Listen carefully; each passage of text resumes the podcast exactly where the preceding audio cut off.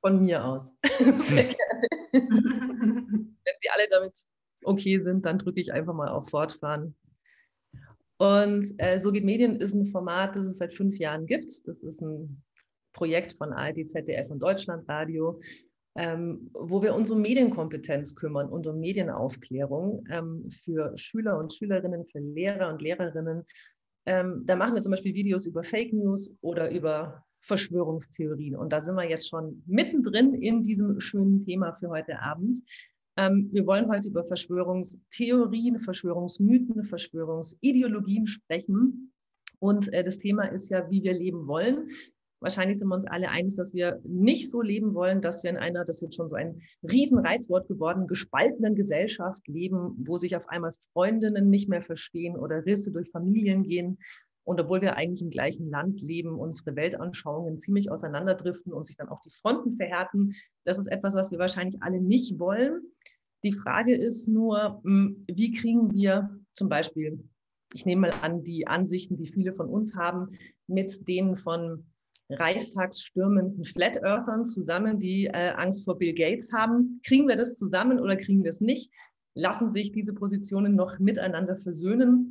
Dann wollen wir darüber sprechen, wie gefährlich sind eigentlich bestimmte Verschwörungstheorien von den Reptiloiden über den Great Reset und die New World Order.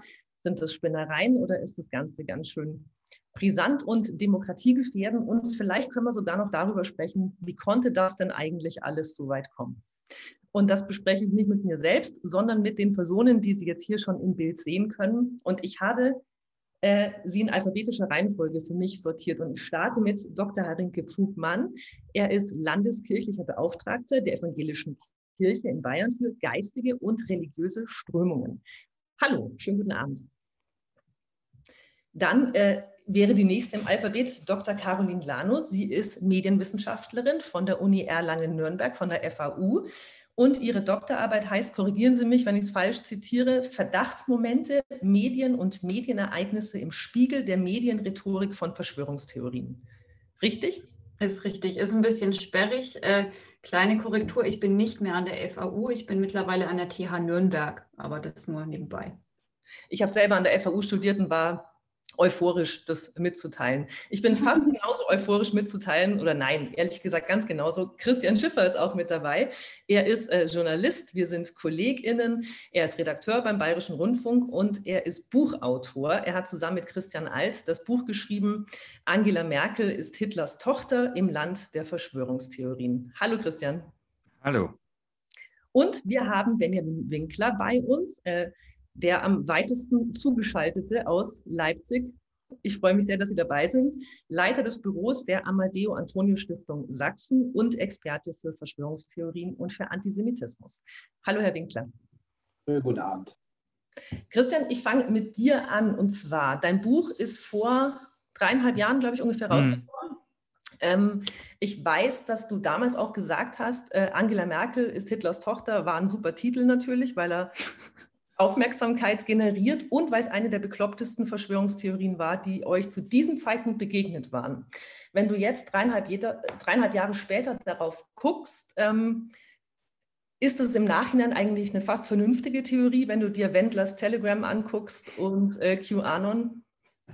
Ja, also fast vernünftig nicht, aber sie, sie steht nicht mehr so einsam ähm, alleine auf der, auf der, ganz rechts auf der Skala der Beklopptheit, so, ja.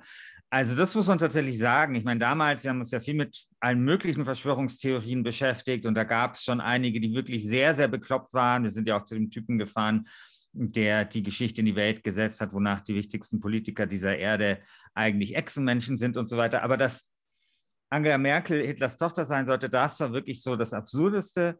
Und was da natürlich auch das Interessante war, ist, und das beobachtet man durchaus auch heute noch in der Szene, äh, dass da ja auch sehr viel untereinander gestritten worden sind, weil die einen haben ja gesagt, Angela Merkel ist halt ähm, Hitlers Tochter und andere haben halt gesagt, ähm, also da geht ja die Geschichte so, dass irgendwie Hitlers Sperma eingefroren worden ist und irgendwie die, die, die Schwester von Eva Braun dann Angela Merkel ausgetragen hat. Und dann gab es aber andere, die haben dann vehement widersprochen und gesagt, das kann gar nicht sein, weil Hitler ist ja nie gestorben. ähm, das, das wäre ein totaler Mythos und so weiter. Hitler sei ja erst 1974 irgendwie in den Anden äh, ums Leben gekommen oder an, an Alzheimer gestorben. Und das finde ich immer sehr interessant, wenn quasi in dieser Szene miteinander diskutiert wird. Und das gibt es ja auch in anderen Bereichen. Also es ist sehr spannend, zum Beispiel Leute zu beobachten, die glauben, dass die Erde hohl ist und Leute zu beobachten, dass die glauben, dass die Erde eine Scheibe ist und dann zu gucken, wie gehen die eigentlich miteinander um. Und es ist dann ziemlich interessant, wie dann Leute, die äh, sagen, dass die Erde eine Scheibe ist, relativ plausibel erklären, warum sie nicht hohl sein kann. Und Leute wiederum, die ähm, glauben, dass die Erde hohl ist, relativ plausibel erklären, warum sie keine Scheibe sein kann. Mittlerweile gibt es, glaube ich, auch so eine viereckige Erde oder so eine, eine die so aussieht wie so ein Football, also wo dann quasi beide Mythen irgendwie miteinander ähm, synchronisiert werden. Und das hat uns halt alles damals so ein bisschen interessiert an dieser Verschwörungstheorie. Deswegen hatten sie auf den, haben wir sie auf den Titel gehoben, aber heute würde ich es nicht mehr machen. Also, weil da hat sich dann schon auch wirklich die, die Welt ein bisschen weiter gedreht. Ähm, Verschwörungstheorien waren natürlich nie eine besonders lustige Angelegenheit. Sie waren immer eine ernste Angelegenheit, aber es war schon so, dass irgendwie beides trotzdem immer drin war. Ne? Also so auf der einen Seite das Bizarre, auf der anderen Seite aber auch das Gespenstische, Menschenverachtende und Gefährliche. Und, das, ähm, und mittlerweile muss man aber tatsächlich sagen, ähm, überwiegt so stark das Gespenstische und Menschenverachtende und Gefährliche, dass ich glaube, dass man, dass wir heute vermutlich einen anderen Titel gewählt hätten, ja. Mhm. Ähm, Frau Dr. Lanno, sind Verschwörungserzählungen äh, wir reden gleich noch drüber, ob man Erzählungen, Narrative, Ideologien, Theorien, was eigentlich das beste Wort dafür ist, kann man gleich besprechen. Aber ähm, zunächst mal sind wir gerade in einer Hochzeit, in einer Hochphase der Verschwörungstheorien oder sind sie nur sichtbarer gerade? Also es zeigt sich, dass eigentlich Krisenzeiten eigentlich immer auch äh, die Zeiten sind, in denen Verschwörungstheorien Hochkonjunktur haben. Und das erleben wir eigentlich gerade ähm, im Zuge der Corona-Krise nur ein weiteres Mal, dass sich das eben wieder bestätigt. Äh, von dem her lässt sich da schon ein Zusammenhang feststellen, gerade bei der modernen Variante der Verschwörungstheorie, die ähm, erstmals eigentlich im Zeitalter der Französischen Revolution ihren großen Auftritt hatte, da ging es auch darum, dass es natürlich sehr disruptive ähm, Transformationsprozesse gab innerhalb der Gesellschaft. Auch das war ein Krisenmoment in gewisser Art und Weise. Und auch da äh, sind erstmals eben Verschwörungstheorien äh, hochgekommen. Also von dem her ist es so eine Art Wellenbewegung. Immer wenn es zu Krisen kommt, dann, dann äh, ähm, haben die Verschwörungstheorien zumindest ähm, eine erhöhte Aufmerksamkeit. Mhm. Und ähm, vielleicht um das noch kurz zu sagen, ich glaube, dass äh, gerade jetzt auch während der äh, Corona-Krise klar wird, dass ähm, Verschwörungstheorien eigentlich immer besonders grelle Warnsignale sind einer Vertrauenskrise. Und was das Ganze so problematisch macht, ist, dass ähm, sie nicht nur ein Symptom sind, ein Indiz dafür, dass wir gerade im Moment eine Vertrauenskrise haben, sondern sie sind auch ein Faktor, ein Wirkfaktor, der diese Vertrauenskrise noch zusätzlich verschärft und äh, gerade jetzt äh, eben zu Zeiten der Pandemie ähm, erfahren wir das wieder recht schmerzlich. Vertrauenskrise, in wen wird weniger vertraut? Die Regierung, die Eliten, die Wissenschaft, die Medien oder alle zusammen? Alle zusammen eigentlich. Also im Kern äh, der Verschwörungstheorie, der modernen Variante insbesondere, ähm, geht es eigentlich im Grunde immer um Macht. Und ähm, das Problem mit Macht in der Moderne ist, dass sie eigentlich immer ungreifbarer wird. Also sie wird depersonalisiert. Wir haben jetzt sozusagen nicht mehr den absolutistischen Herrscher, der seine Untertanen auch mit physischer Gewalt seine eigene Macht spüren lässt, sondern die Macht ist subtil geworden. Sie ist mehr eben in die Machtstrukturen gewandert. Wir haben politische Mandatsträger, die immer für gewisse Zeit eine Macht ausüben können, aber sie sind sozusagen auch austauschbar. Also deswegen äh, wird die Macht eben depersonalisiert. Und das, was moderne Verschwörungstheorien machen, ist im Grunde eine Relokalisierung der Macht. Sie finden wieder ein Zentrum. Sie sagen, hier gibt es dieses oder jenes Verschwörerkollektiv und äh, von denen geht sozusagen die Macht aus. Das heißt, ähm, es ist im Prinzip so eine Mischung aus ähm, vormodernen Verschwörungstheorien, wo es immer darum ging, dass es eine böse, manchmal auch, meistens auch übersinnliche Macht gibt, die äh, die Menschen bedroht. Und äh, gleichzeitig ist es eben auch amalgamiert mit der modernen Variante, also macht es irgendwie diffus. Und es braucht die Verschwörungstheorie auch. Also es gibt Verschwörungskollektive, denen sich vielleicht einzelne Personen zuordnen lassen, Hillary Clinton zum Beispiel. Äh, aber gleichzeitig muss es auch diffus bleiben, wer jetzt tatsächlich dazugehört, weil das letztendlich auch die Integrationsfähigkeit der Verschwörungstheorie sichert. Also prinzipiell könnte eigentlich jeder zu den Verschwörern dazugehören. Herr Dr. Fuhrmann, wie viele ExpertInnen verwenden Sie verschiedene Begriffe, wenn es um Verschwörungen geht? Ähm, ich habe Texte von Ihnen gelesen. Ähm, Sie sprechen vom Mythos. Ähm, vielleicht können Sie mal die verschiedenen Abstufungen erklären und vielleicht auch auf die konkreten Thematiken anwenden, die wir jetzt gerade während Corona bisher schon erlebt haben. Also wann ist es ein Mythos, wann ist es noch nicht so weit, wann ist es nur eine Behauptung. Also ich denke an die Masken, ähm, wirken sie oder wirken sie nicht, bis hin jetzt heute zum, zur Impfskepsis, nenne ich es mal. Ähm, ja, also die Begriffe sind vielfältig, um es mal vorsichtig zu sagen. Ähm, und im Grunde genommen lassen sich ja für jeden dieser Varianten äh, gute Gründe dagegen und gute Gründe dafür anführen. Ähm, also Beispiel, bekannteste Begriff Verschwörungstheorie da kann man einerseits argumentieren, es ist eben auch der international gebräuchliche Begriff, also äh, Conspiracy Theory. Andererseits argumentieren dann wieder Kritikerinnen, die sagen, ja, aber das würde ja sozusagen voraussetzen, dass man sie als Theorie irgendwie auch ernst nehmen müsste, was ja nicht der Fall ist. Also da gibt es für jeden Begriff so Vor- und Nachteile. Ähm, Verschwörungstheorie könnte man im Grunde genommen auch ganz wertneutral verstehen im Sinne einer Arbeitshypothese des investigativen Journalismus die es dann zu belegen oder zu widerlegen, also nein, also nur zu widerlegen gilt, also Theorien kann man ja nicht beweisen, nur widerlegen, wissenschaftstheoretisch. Ähm, also da haben wir verschiedene Begriffe. Ähm, ich verwende meistens eben doch, sagen, weil es sozusagen auf den Glaubenscharakter eher abzielt, den Begriff des Verschwörungsglaubens. Ähm, ich finde auch den Begriff Verschwörungsnarrativ ähm, bei manchen einleuchtend, wenn sie eben tatsächlich ein Narrativ sind, also eine Geschichte erzählen. Ähm, ich kenne den Begriff Verschwörungsmythos noch dahingehend, ähm, dass man dann annimmt, es gäbe sozusagen nicht menschliche Akteure, Akteurinnen, die da beteiligt sind, also meinetwegen eben ähm, die Reptiloiden-Verschwörungstheorie von äh, David Icke. Da wären sozusagen eben nicht menschliche Akteure oder nehmen wir Aliens oder sowas, die da sozusagen immer noch hier Unwesen treiben ich glaube, das, das, zentrale Problem ist, dass viele dieser Begriffe im Grunde genommen aber keine neutralen, deskriptiven Begriffe sind, sondern es sind natürlich Kampfbegriffe. Ähm, das heißt, sie dienen schon in der Verwendung ähm, einer Stigmatisierung. Das kann man gut finden, das kann man sozusagen aus einer beschreibenden Perspektive auch schlecht finden. Das ist jetzt sozusagen wieder Perspektivensache. Ähm, vielleicht noch ein Hinweis, ein Begriff, der ja auch oft verwendet wird, ist der Begriff Fake News. Mhm ich zucke da immer ein bisschen zusammen, weil mir noch in lebhafter Erinnerung ist, ähm, dass es Donald Trump war, äh, der diesen Begriff sozusagen salonfähig gemacht hat, mit der Intention, damit ähm, Fakten als Lügen darzustellen.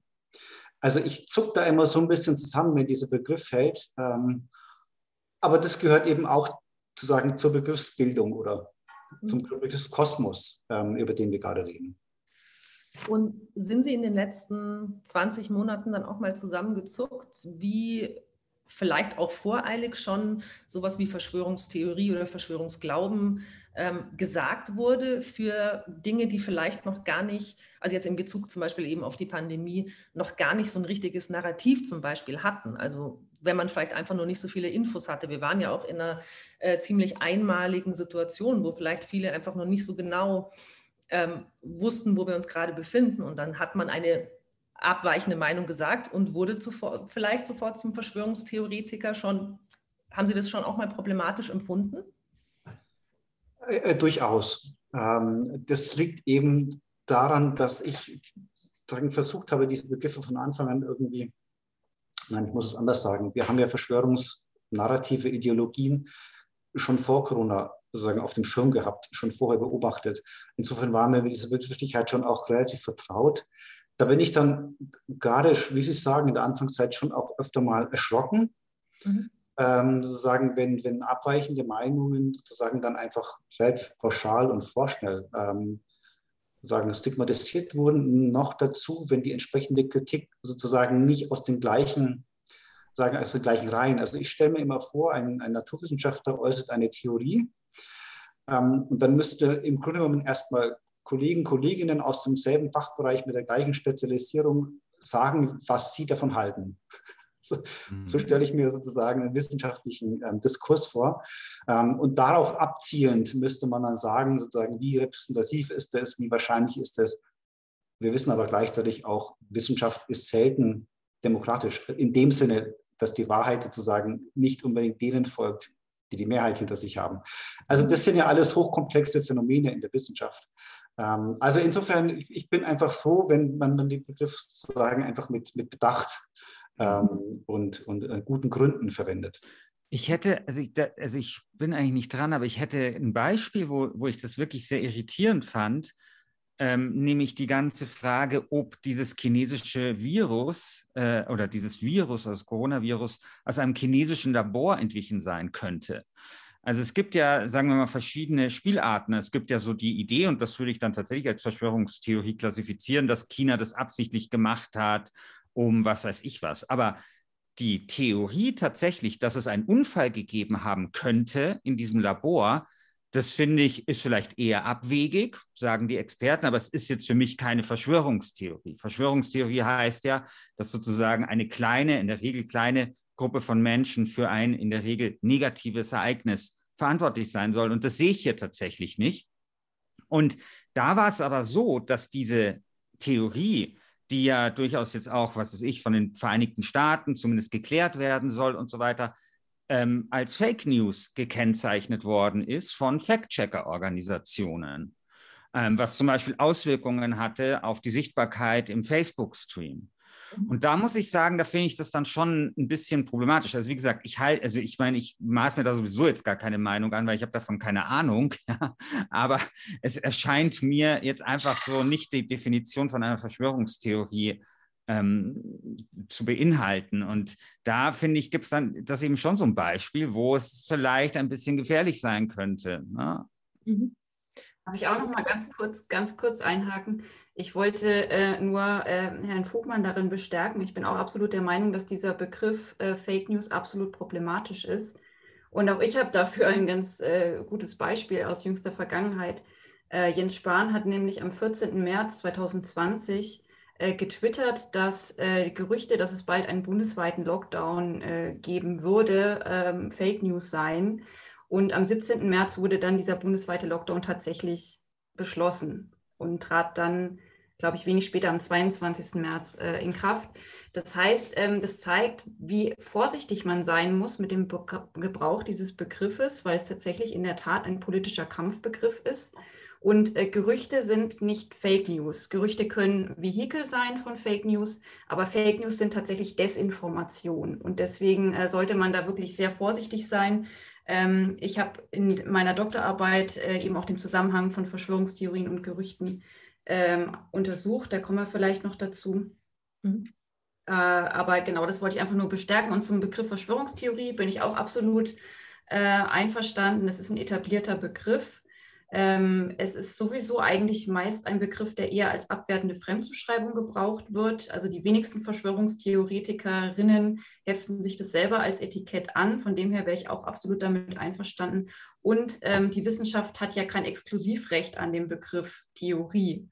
Also auch Detektive zum Beispiel entwickeln ja eine Hypothese, wer der mögliche Täter sein könnte. Und in der Tat haben Verschwörungstheorien auch wesentlich mehr damit zu tun, als äh, mit äh, der Suche nach Erkenntnis um ihrer selbst willen. Also es geht eigentlich im Grunde immer um einen Straftatbestand, nämlich den der Verschwörung. Und äh, die eigentlichen Täterinnen sitzen eigentlich immer schon auf der Anklagebank. Herr Winkler, lassen Sie uns noch mal ein bisschen über Zahlen sprechen. Und zwar ähm, bleiben wir mal auch so ein bisschen bei der aktuellen Situation, weil wir alle, glaube ich, einen großen Bezug natürlich dazu haben. Ähm, wenn wir von den Menschen hören oder über die sprechen, die sie nicht impfen lassen wollen ähm, oder auch von militanten Impfgegnern, ähm, ist immer die Rede von einer Minderheit, von einer lauten Minderheit, der man eventuell zu viel Gehör schenkt, ähm, vor denen man viel zu viel Angst hat. Gleichzeitig habe ich auch bei Ihnen gelesen und auch, ich glaube, es ist von der Friedrich-Ebert-Stiftung zum Beispiel mal eine Studie gewesen, die sagt, bis zu 50 Prozent, ich glaube 49 Prozent der Deutschen teilen verschwörungsideologische Aussagen, ähm, also laut empirischer Sozialforschung. Klar, wir können über so quantitative Forschung, werden wir an dieser Stelle jetzt nicht klären, aber ähm, auch mein Gehirn sagt mir eine laute Minderheit versus 50 Prozent der Deutschen. Da habe ich ein kurzes rechnerisches Problem. Ähm, haben wir es jetzt mit einer Minderheit zu tun, Ihrer Meinung nach, die für Verschwörungstheorien in Deutschland sehr anfällig sind? Oder ist es eine ganz schöne Menge Menschen? Also ist es schon sehr im Mainstream und dann kommt so eine Krise wie die Corona-Pandemie und setzt sich eigentlich auf dieses sehr, sehr breite Verständnis drauf, das es schon seit vielleicht sogar Jahrhunderten eben gibt? der Debatte eben bin ich froh, dass wir die führen, weil ich hatte tatsächlich die Auseinandersetzung um die Begriffe für sehr wichtig, auch aus pädagogischen Gründen. Ähm, und man sieht ja, wie schnell sozusagen auch dieser Begriff Verschwörungstheorie dann eben auch fällt, gerade in der Debatte, wenn es um Kontroversen geht. Und ähm, aus meiner Sicht, auch wenn man sich äh, geschichtlich damit äh, beschäftigt, ähm, das sagen ja beispielsweise auch die Historiker, ähm, hat es ja reale Verschwörungen in der Menschheitsgeschichte immer gegeben. Und äh, diese aufzuklären ist eben halt auch die Aufgabe, insbesondere von Demokratinnen ne, und auch von Journalistinnen. Insofern finde ich das schon wichtig, dass wir das unterscheiden äh, von eben diesen ähm, obskuren beziehungsweise auch gefährlichen Verschwörungsideologien. Das nur zur Debatte eben. Mhm. Und Sie haben ja bereits die Studie angesprochen. Ähm, es ist natürlich so, dass wir im deutschsprachigen Raum nicht so viele Studien haben, die sich ähm, quasi fokussiert mit dem Thema Verschwörungstheorien befassen. Da gibt es einige. Ähm, es ist aber so, dass wir schon seit einigen Jahren eben diese Tradition haben, insbesondere demokratiefeindliche, rechtsextreme Einstellungen zu untersuchen in der Bevölkerung. Und äh, das tun unter anderem zwei Universitäten relativ regelmäßig. Das eine ist die Universität Bielefeld. Da ist sicherlich zu nennen der ähm, Soziologe Andreas äh, Zick Mhm. Und das andere ist die Universität Leipzig. Da ist zu nennen auch der Soziologe Oliver Decker. Ne? Also die haben natürlich auch Teams, aber die beiden geben regelmäßig Studien heraus, etwa so im Rhythmus von zwei Jahren. Und in diesen beiden Studien, die man manchmal auch als die Mittelstudie bezeichnet, ähm, da wird eben schon seit äh, mittlerweile über zehn Jahren eine sogenannte Verschwörungsmentalität erfasst. Auch wieder ein neuer Begriff. Damit meint man aber im Grunde so etwas wie eine Art ähm, äh, Konstruktion beziehungsweise eine Struktur in der Persönlichkeit, die es wahrscheinlich macht, ähm, dass man dann auch konkreten Verschwörungserzählungen zustimmt. Jetzt muss man wissen, wie diese Verschwörungsmentalität gemessen wird. Dazu werden von den Forschern Aussagen gebildet, die wiederum dann den Befragten vorgelegt werden. Und man kann dann eben, wie man das so kennt aus der Einstellungsforschung, in äh, Skalierungen der ganzen Sache zustimmen oder nicht zustimmen, beziehungsweise sich äh, teils, teils verhalten. Da mhm. möchte ich vielleicht mal eine Aussage vorlesen, auch äh, um zu zeigen, wie ähm, auch schwierig das sein kann. Und zwar, oder ich nehme vielleicht mal sogar zwei. Ähm, eine Aussage, die in beiden Studien äh, untersucht wird, ist zum Beispiel der Satz, es gibt geheime Organisationen, die großen Einfluss auf politische Entscheidungen haben. Da stimmen in der neuesten Studie von 2021 22,9 Prozent zu, also eher zu oder voll und ganz zu und weitere 24,8 Prozent sagen teils, teils. Wenn man jetzt die beiden Werte zusammenzieht, kommen wir so ungefähr auf 47 Prozent. Und das führt dann dazu, dass in der, ähm, in der, wie dann über diese Studien berichtet wird, dass man dann sowas sagt wie, es gibt äh, zumindest latent äh, ungefähr bei der Hälfte der Deutschen eine Verschwörungsmentalität. Wenn ich jetzt hier unsere Zuschauerinnen und Zuschauer bitten würde, die Aussage zu äh, also dazu zu stimmen oder nicht. Ähm, ich mache das auch in meinen Seminaren so häufig, würde man bereits merken, wie schwierig man sich damit tun würde, ja, und äh, wie schwer es auch ist, jetzt da zwischen, ich sage mal, einer gesunden demokratischen Einstellung und einer verschwörungsideologischen äh, zu unterscheiden. Ähm, was man aber auf jeden Fall feststellen kann, es gibt einen Zusammenhang zwischen dieser Grundbereitschaft, ähm, Verschwörungen äh, für real zu empfinden und durchaus auch übertriebene Vorstellungen von Verschwörung und der Bereitschaft, an ganz konkrete Verschwörungserzählungen zu glauben. Aber wenn wir jetzt die Corona-Pandemie nehmen, da will ich auch noch mal eine Aussage zu vorlesen. Da wird auch in der Studie gefragt, da gibt es zum Beispiel die Aussage, geheime Mächte sind für die Corona-Pandemie verantwortlich. Da stimmen 9,8 Prozent zu und weitere 8,5 Prozent sagen teils, teils. Also wenn wir die Werte jetzt zusammennehmen, wird schon deutlich, dass die konkrete Zustimmung zu konkreten Verschwörungserzählungen in der Regel niedriger ausfällt als diese Grundbereitschaft äh, an Verschwörungen zu glauben. Mhm. Das ist also ganz interessant. Woran das jetzt liegt, da gibt es natürlich jetzt auch wieder viele Ideen darüber. Ähm, was ich bei der ganzen Sache sehr wichtig finde, ist, natürlich erscheint es uns so, als ob das jetzt besonders häufig gerade geteilt wird von der Bevölkerung. Aber wenn man beispielsweise jetzt die Zahlen der Mittelstudie ansieht, die bilden dann so einen, einen Wert ähm, über der Aussage trifft über die Verschwörungsmentalität, dann ist der Wert zum Beispiel im Jahr 2008, 2009 äh, beziehungsweise in den Folgejahren 2010, 2011 äh, höher gewesen als heute. Und äh, das bestätigt ganz gut diese ähm, äh, Geschichte beziehungsweise diesen Zusammenhang zwischen Krisen und Verschwörungsglauben. Denn wir mhm. hatten ja in dieser Zeit zum Beispiel diese Finanz- und Bankenkrise und die hat eben auch das Vertrauen der Menschen offenbar äh, erschüttert, äh, sodass dann die Bereitschaft groß war, an sowas zu glauben. Äh, ähnlich wie das jetzt in der Pandemie ist. Aber man muss klar und deutlich sagen, wir reden hier nicht über ein Phänomen, was erst mit Corona begonnen hat, nicht? sondern wir reden hier über eine Einstellung, die also doch bei vielen Menschen vorhanden ist und auch schon seit langen Jahren. Ich habe Sie als äh, Experte auch für Antisemitismus ja vorgestellt. Ähm, ein Klischee über Verschwörungs- Narrative, Theorien, wie auch immer, ist, dass es am Ende irgendwie immer beim Antisemitismus rauskommt. Ähm, oder zumindest 90 Prozent. Wenn man lang genug ähm, immer tiefer in diese Spirale reinkommt, kommt man da am Ende bei raus. Können Sie das bestätigen, Herr Winkler, oder ist das nur so ein, ein Klischee?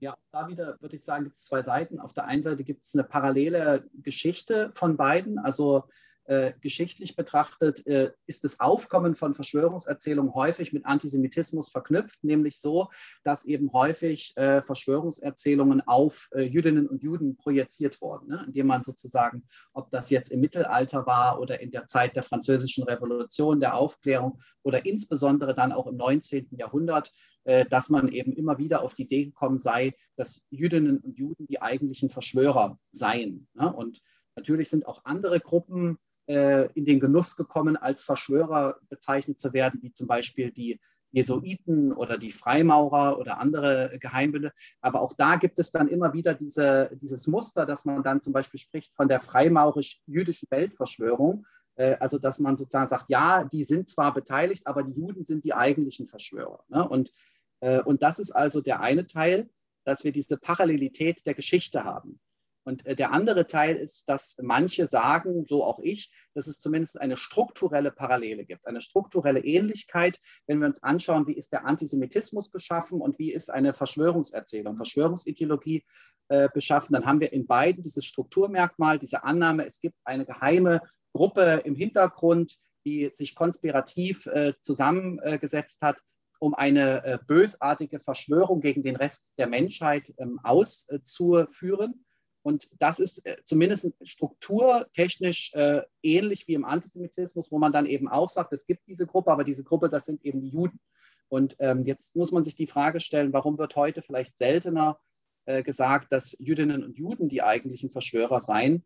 Äh, das liegt aus meiner Sicht nicht nur daran, dass heute weniger antisemitisch gedacht wird, sondern das hat auch damit zu tun, dass es eine sogenannte Umwegkommunikation gibt beim Antisemitismus, nämlich dass man es vermeidet, Jude zu sagen, weil man genau weiß, dass das gesellschaftlich sanktioniert ist. Und es fühlt sich eben viel besser an zu sagen Bill Gates oder ähm, äh, Finanzeliten oder, oder, oder welcher Begriff einem da auch immer einfällt.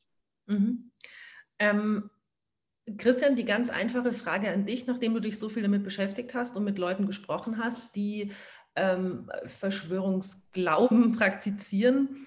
Ähm, warum glauben die das? Ich weiß, es ist eine total banale Frage, aber, aber warum? Was hat man davon? Was glaubst du?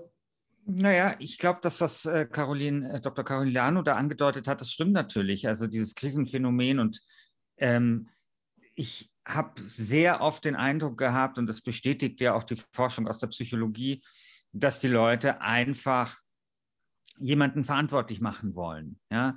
Also es passieren, Leut, es passieren Leuten schlimme Dinge mhm. und sie fühlen sich ähm, sozusagen ja so ein bisschen so der, der, dem Schicksal ausgesetzt und dann versuchen sie halt Wege zu finden, das für sich zu rationalisieren. Ähm, und die Psychologen nennen das Selbstwirksamkeitsstörung. Ja? Also, dass man, dass sie das Gefühl haben, sie können nicht auf die Welt einwirken. Und da, das, da tun natürlich so Verschwörungsmythen oder der Verschwörungsglaube gleich mehrere Funktionen erfüllen. Also zum einen kann man sich als Inhaber von so einem Geheimwissen wähnen. Also die anderen sind halt alle Schlafschafe, aber ich habe es halt gecheckt. Ja, das ist sehr schön. Das kann so das eigene Selbstbewusstsein stärken. Und das andere ist eben, dass man halt sehr gut auch eine, einer Gruppe oder eben einem Ereignis ähm, die Schuld geben kann an der eigenen Situation. Und das ist etwas, was wir bei Corona ja auch sehen. Und man muss sich ja nur mal vorstellen, keine Ahnung, irgendjemand macht, spart zehn Jahre darauf, einen Dönerladen zu eröffnen und hat da zwei Wochen seinen Dönerladen und dann kommt Corona, der muss wieder schließen. Ja, da kann man schon mal das Gefühl haben, alles hätte sich gegen einen im wahrsten Sinne verschworen. Und das ist aber natürlich auch dann vielleicht, wenn wir später darüber sprechen, was man gegen Verschwörungstheorien tun kann, natürlich dann auch genau so ein Ansatz. Also den, die Mensch, den Menschen dieses Gefühl, diese Selbstwirksamkeit wiederzugeben. Mhm.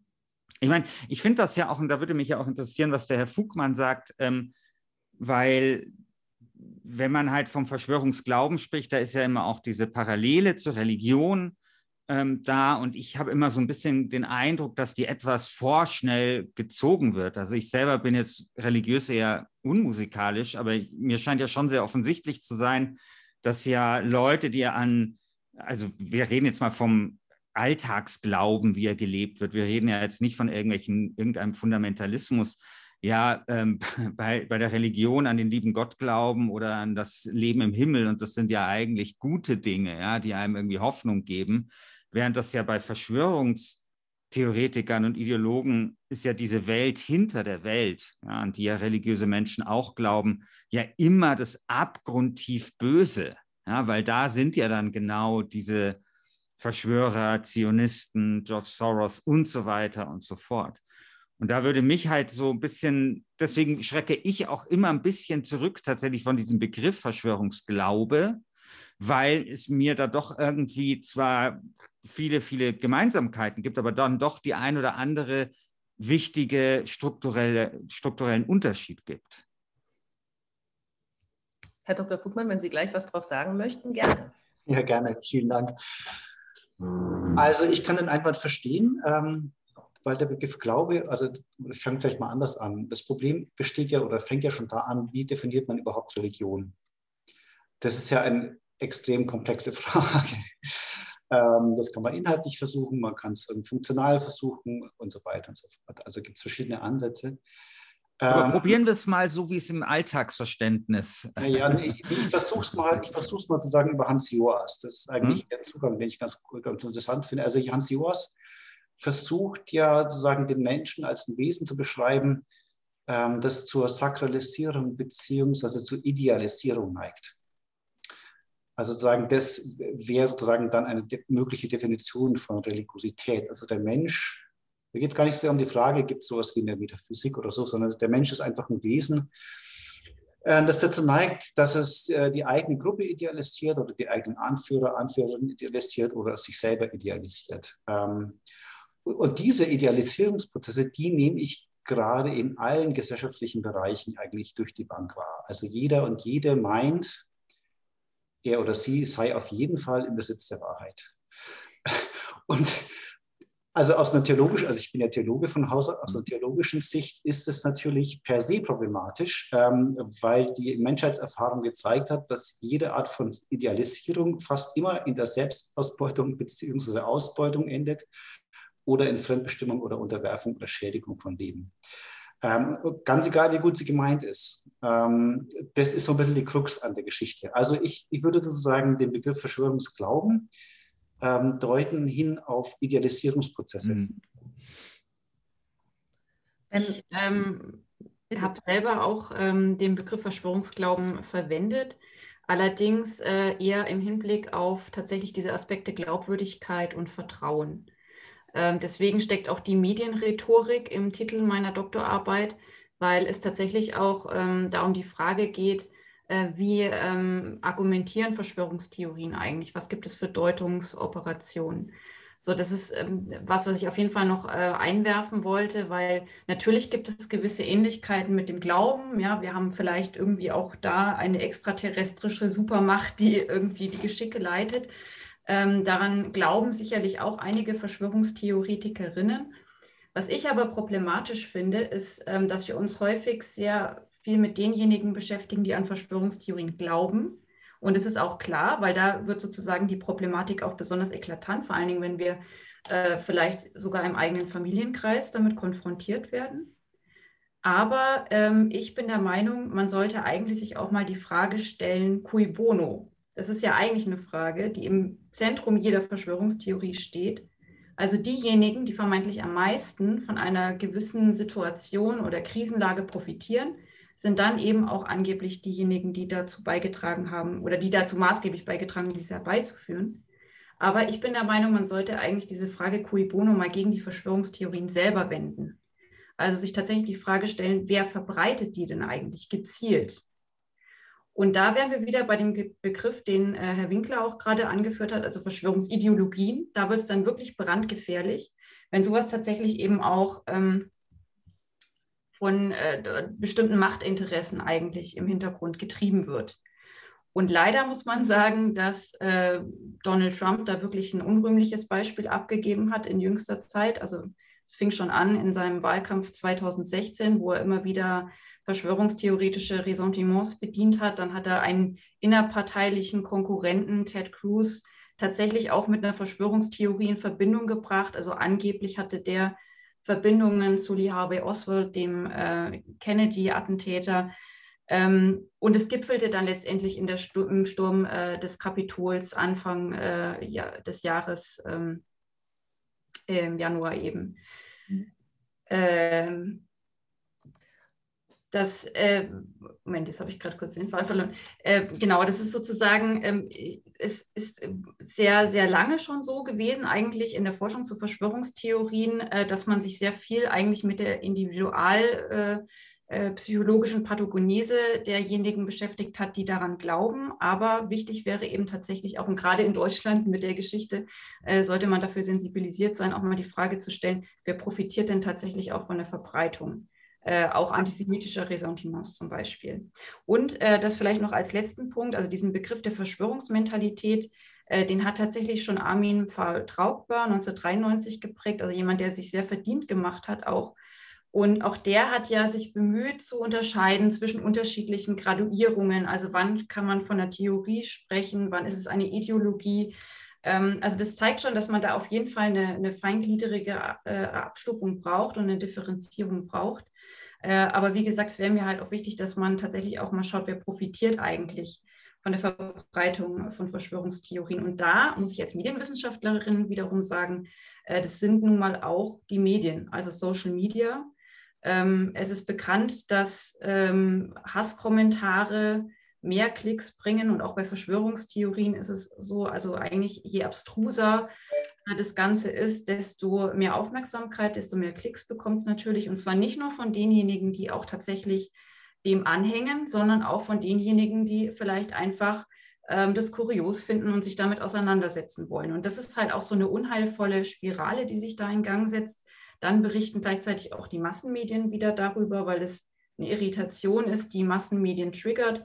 Und ähm, so kann man also sagen, dass es im Prinzip sich auch gegenseitig hochschaukelt. Es ist nicht Social Media allein dafür verantwortlich, sondern es ist im Prinzip das gesamtgesellschaftliche Mediengefüge, die vernetzte Medienkultur, sondern nicht es auch, die äh, letztendlich eben dazu beiträgt, dass ähm, ähm, Verschwörungstheorien gerade im Moment so ein leichtes Spiel haben, so leicht haben, es sich, sich auszubreiten. Ja, Herr Winkler, würde ich gleich zu Ihnen rübergeben.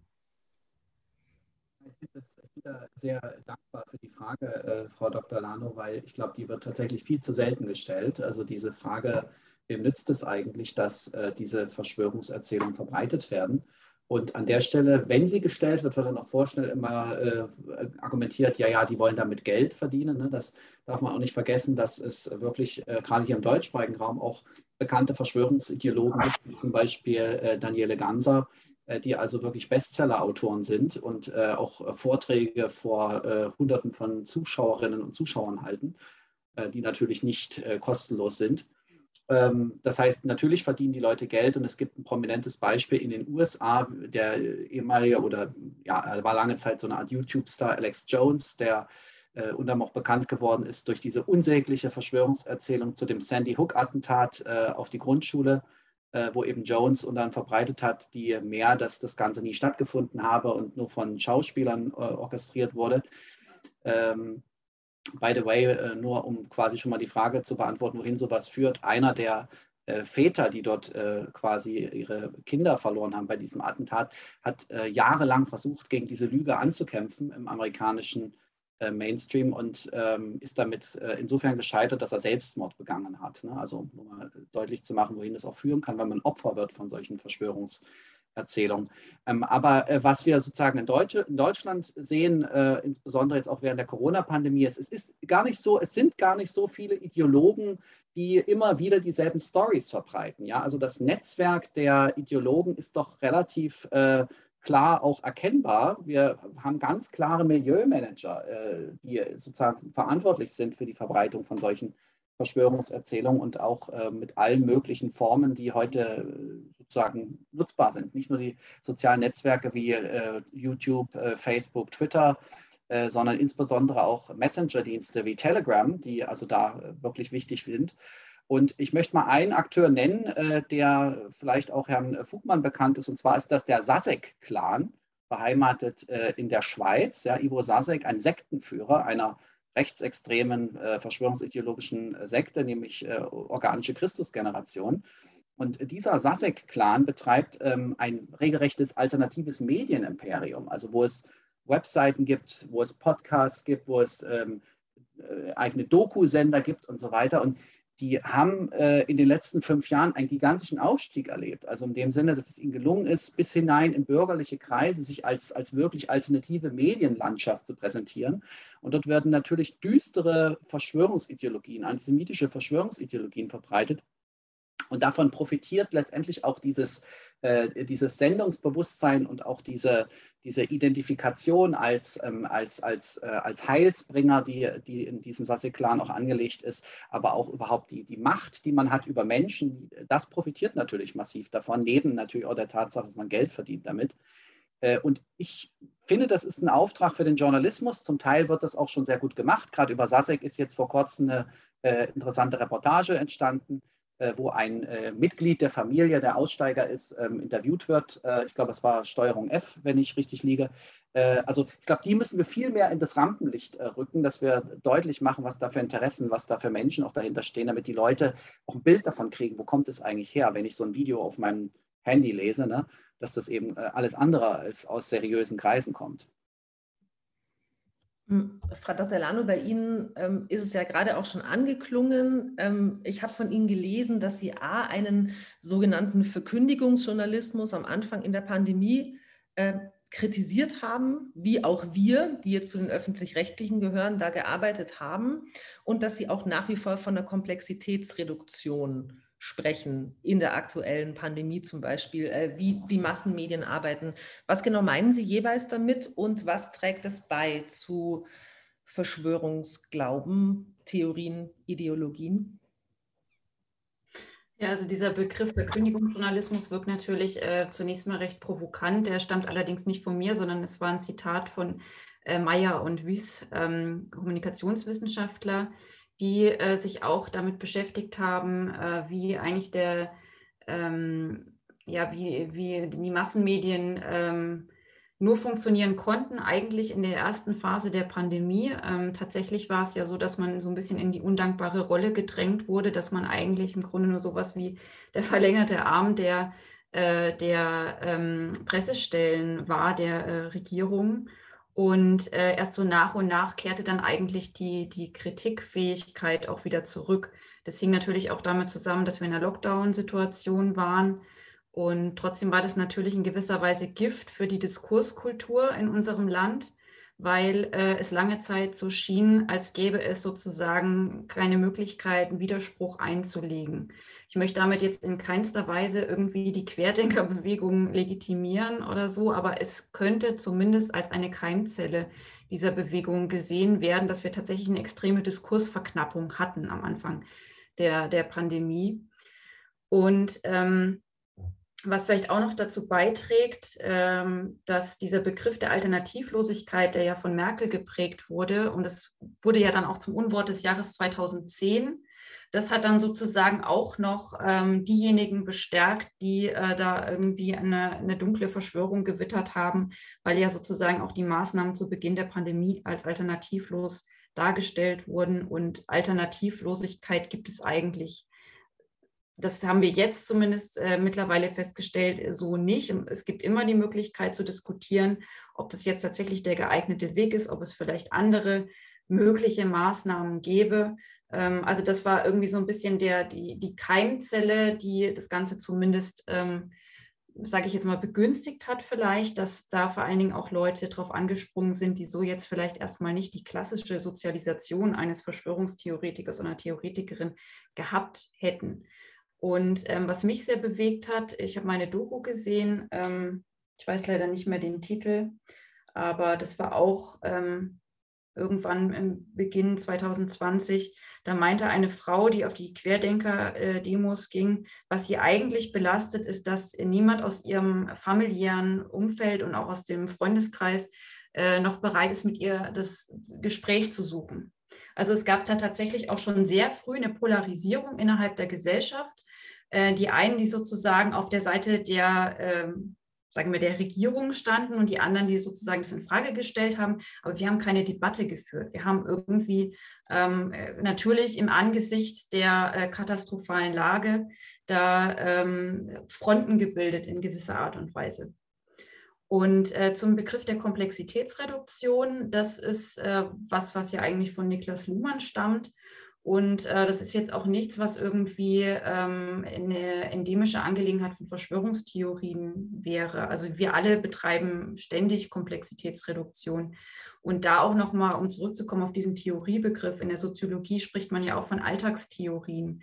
Also wir alle legen uns eigentlich die Welt äh, auch so zurecht, wie, wie ähm, äh, also wir interpretieren im Prinzip und reduzieren Komplexität. Was in dem Zusammenhang vielleicht noch interessant ist, stammt auch von Luhmann.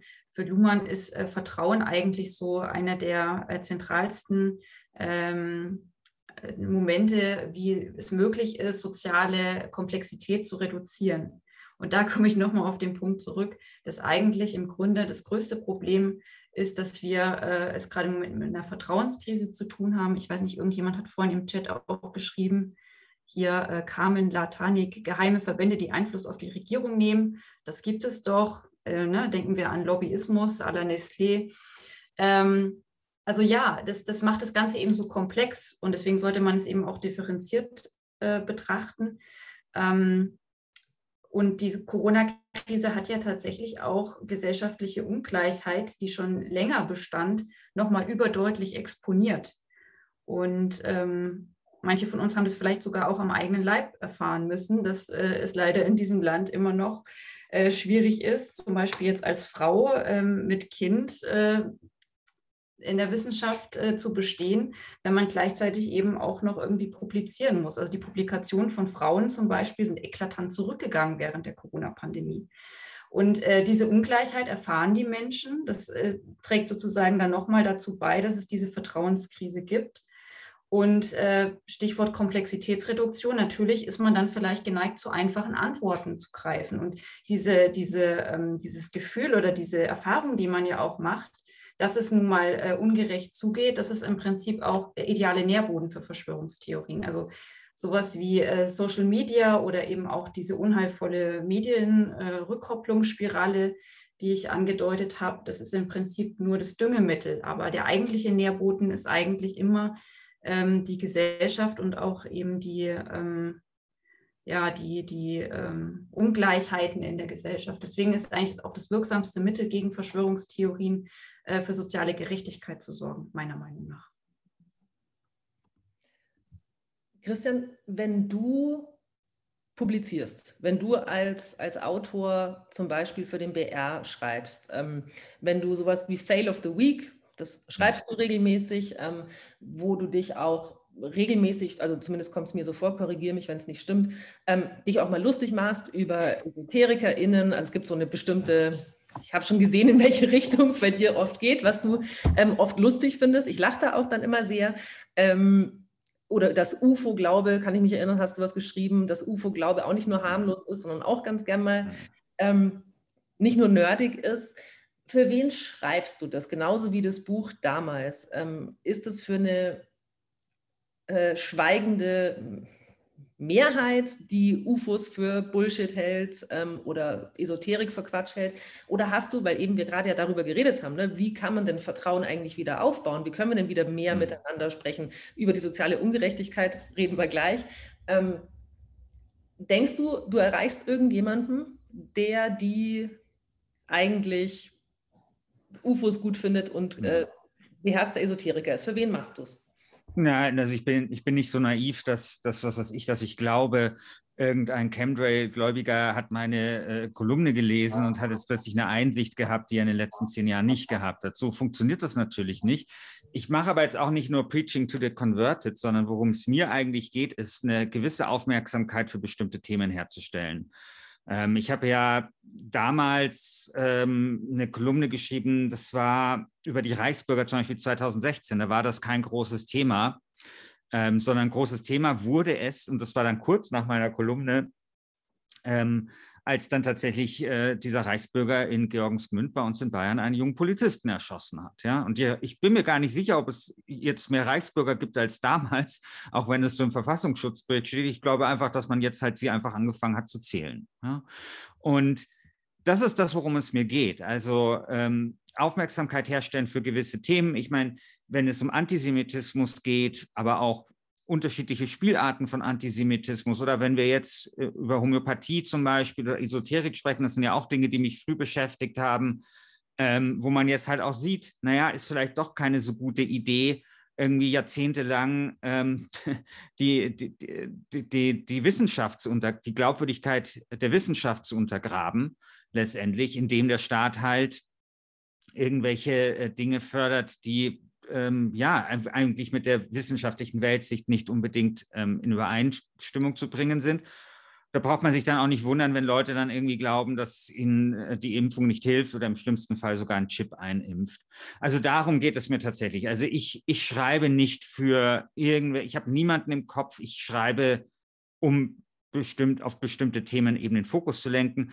Was man halt sagen muss, ist, ähm, dass das manchmal nicht ganz einfach ist, weil man es ja mit einer sehr aggressiven, ähm, äh, ja, sehr aggressiven Milieus manchmal zu tun hat. Also es ist mir jetzt gerade schon wieder passiert, dass ich abgemahnt worden bin, beziehungsweise dann der BR, ähm, ein berühmter äh, Schlagersänger hat vor einigen Monaten ein Telegram-Post herumgereicht, wo ein bestimmter Arzt äh, behauptet hat, ab September oder im September wären alle Geimpfte tot. Und ich habe dann im Oktober die Frage aufgeworfen, was denn eigentlich aus dieser Prophezeiung so geworden ist. Und das hat mir halt eine Abmahnung jetzt eingebracht, die wir aber nicht, äh, der wir aber auf die wir nicht eingehen werden.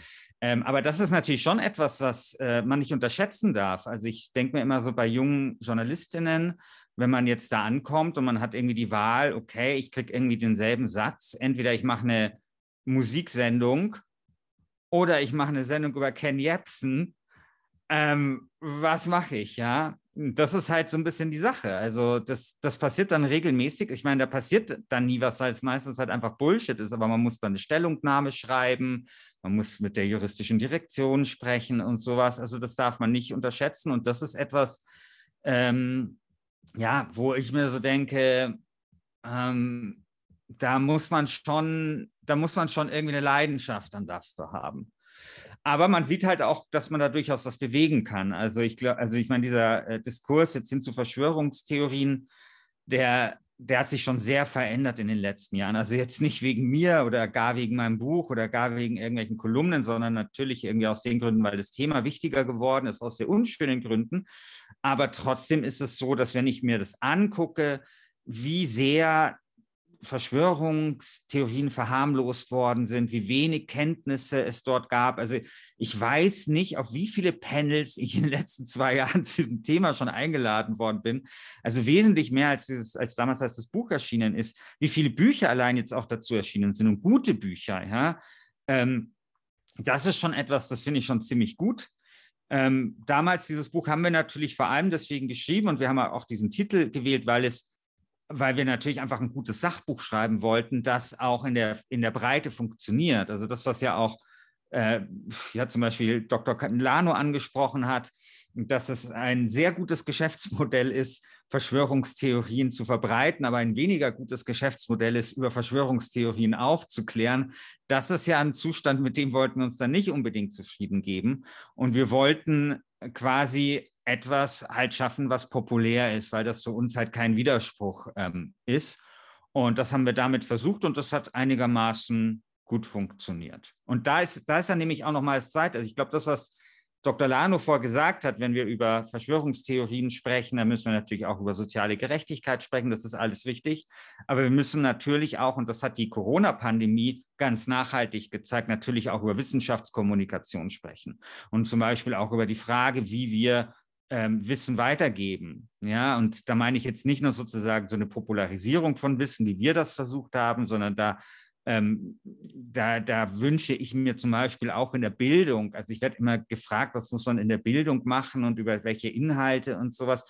Mir wäre es sehr viel lieber, man würde einfach mal so ein paar Basisgrundlagen ähm, legen. Also wie zum Beispiel äh, zu der Frage, wie eigentlich Wissen entsteht und das Wissen eben auch durch Nichtwissen oder Zweifel entsteht und Zweifel eben auch was Wichtiges und Skepsis im guten Sinne. Ja, das ist ja genau das, was mich ja an diesen Verschwörungsideologen so wahnsinnig macht, dass sie ja zwei Dinge kombinieren, die eigentlich nicht miteinander zusammenpassen. Also auf der einen Seite die totale Skepsis allen gegenüber, Politikern, Journalisten, Wissenschaftlerinnen und so weiter und so fort. Und das immer gepaart mit so einem fast schon naiven Kinderglauben, wenn es halt um die eigenen Verschwörungstheorien geht. Und das finde ich geht halt nicht. Ja? Also man kann halt nicht irgendwie ähm, überall sagen, nee, das stimmt alles nicht, aber dann quasi gibt es die totale Extrawurst, irgendwie, wenn es um die eigenen Theorien geht. Also wir müssen uns da schon ein bisschen auf was einigen, ähm, sonst kommen wir halt hier nicht weiter. Und ich fände es halt sehr gut, wenn den jungen Leuten halt genau solche Dinge halt beigebracht werden.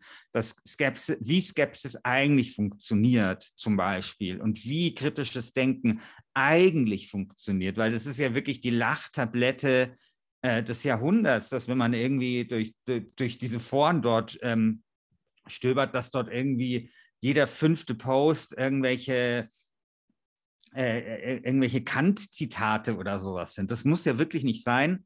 Und da würde ich mir ähm, wirklich ein bisschen mehr äh, Grundlagenbildung wünschen. Da sind wir ja tatsächlich schon fast eher in der Prävention. Ähm, die Frage ja. sowohl an Sie, Herr Fugmann, wie auch an Sie, Herr Winkler. Ähm, Bringt es denn irgendetwas? Weil die Prävention ist klar. Also wenn wir Leuten beibringen, wie man Quellen prüft und wie man kritisch denkt und wie man auch Ambivalenzen aushält und Unsicherheiten, dann kann es eigentlich keine Verschwörungstheorien mehr geben. Nur davon sind wir, glaube ich, gerade noch ein bisschen entfernt. Aber wie gehen Sie mit Leuten um, ähm, die da fest drinstecken? Also wie redet man mit denen? Wie findet man einen, einen respektvollen Umgang? Ist, fällt Ihnen das schwer? Ähm, was sind da Ihre Erfahrungen? Wer anfangen möchte, darf. Setzen Sie ein, Herr Fuchmann. Ähm, naja, also zunächst muss ich sagen, ich selber ähm, spreche, wenn dann nur am Rande mit Menschen, die, äh, sage ich jetzt mal, entweder an konkrete Verschwörungserzählungen oder allgemein sehr verschwörungsideologisch äh, denken.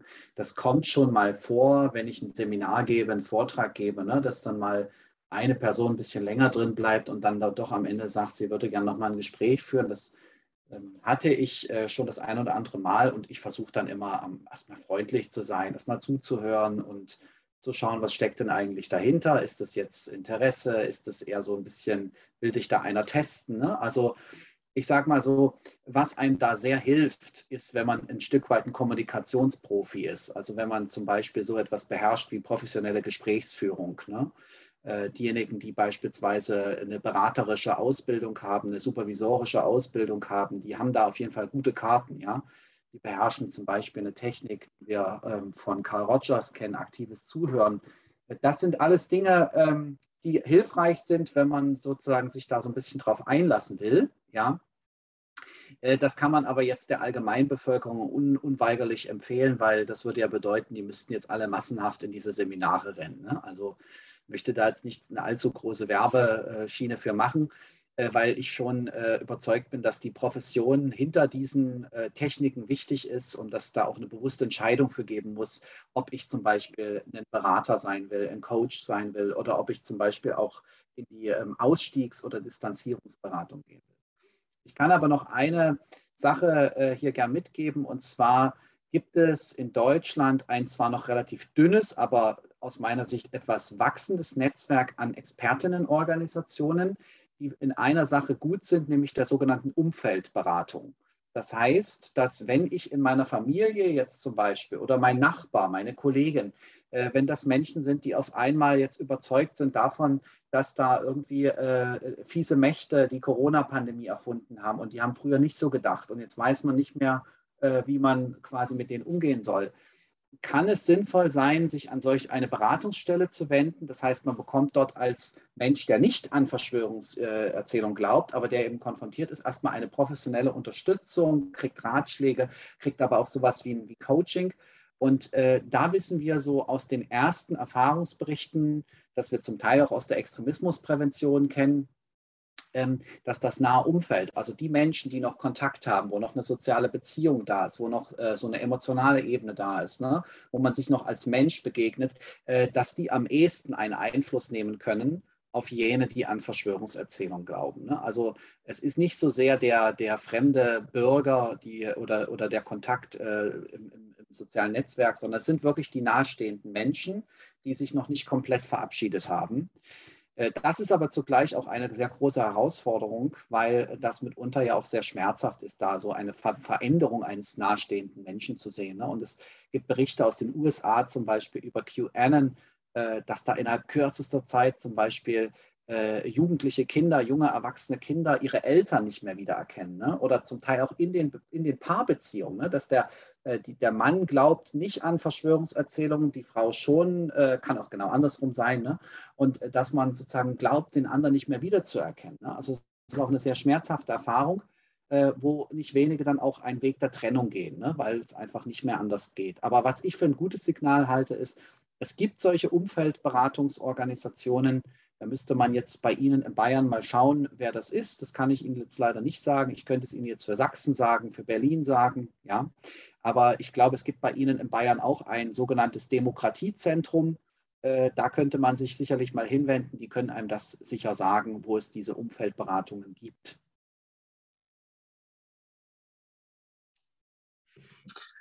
Ja, ich schließe einfach mal kurz an. Ähm, wenn ich darf, noch ein, ein kleiner Hinweis zur Prävention, bevor ich zur Beratung komme, weil das Thema hatten wir vorhin geschnitten, angeschnitten.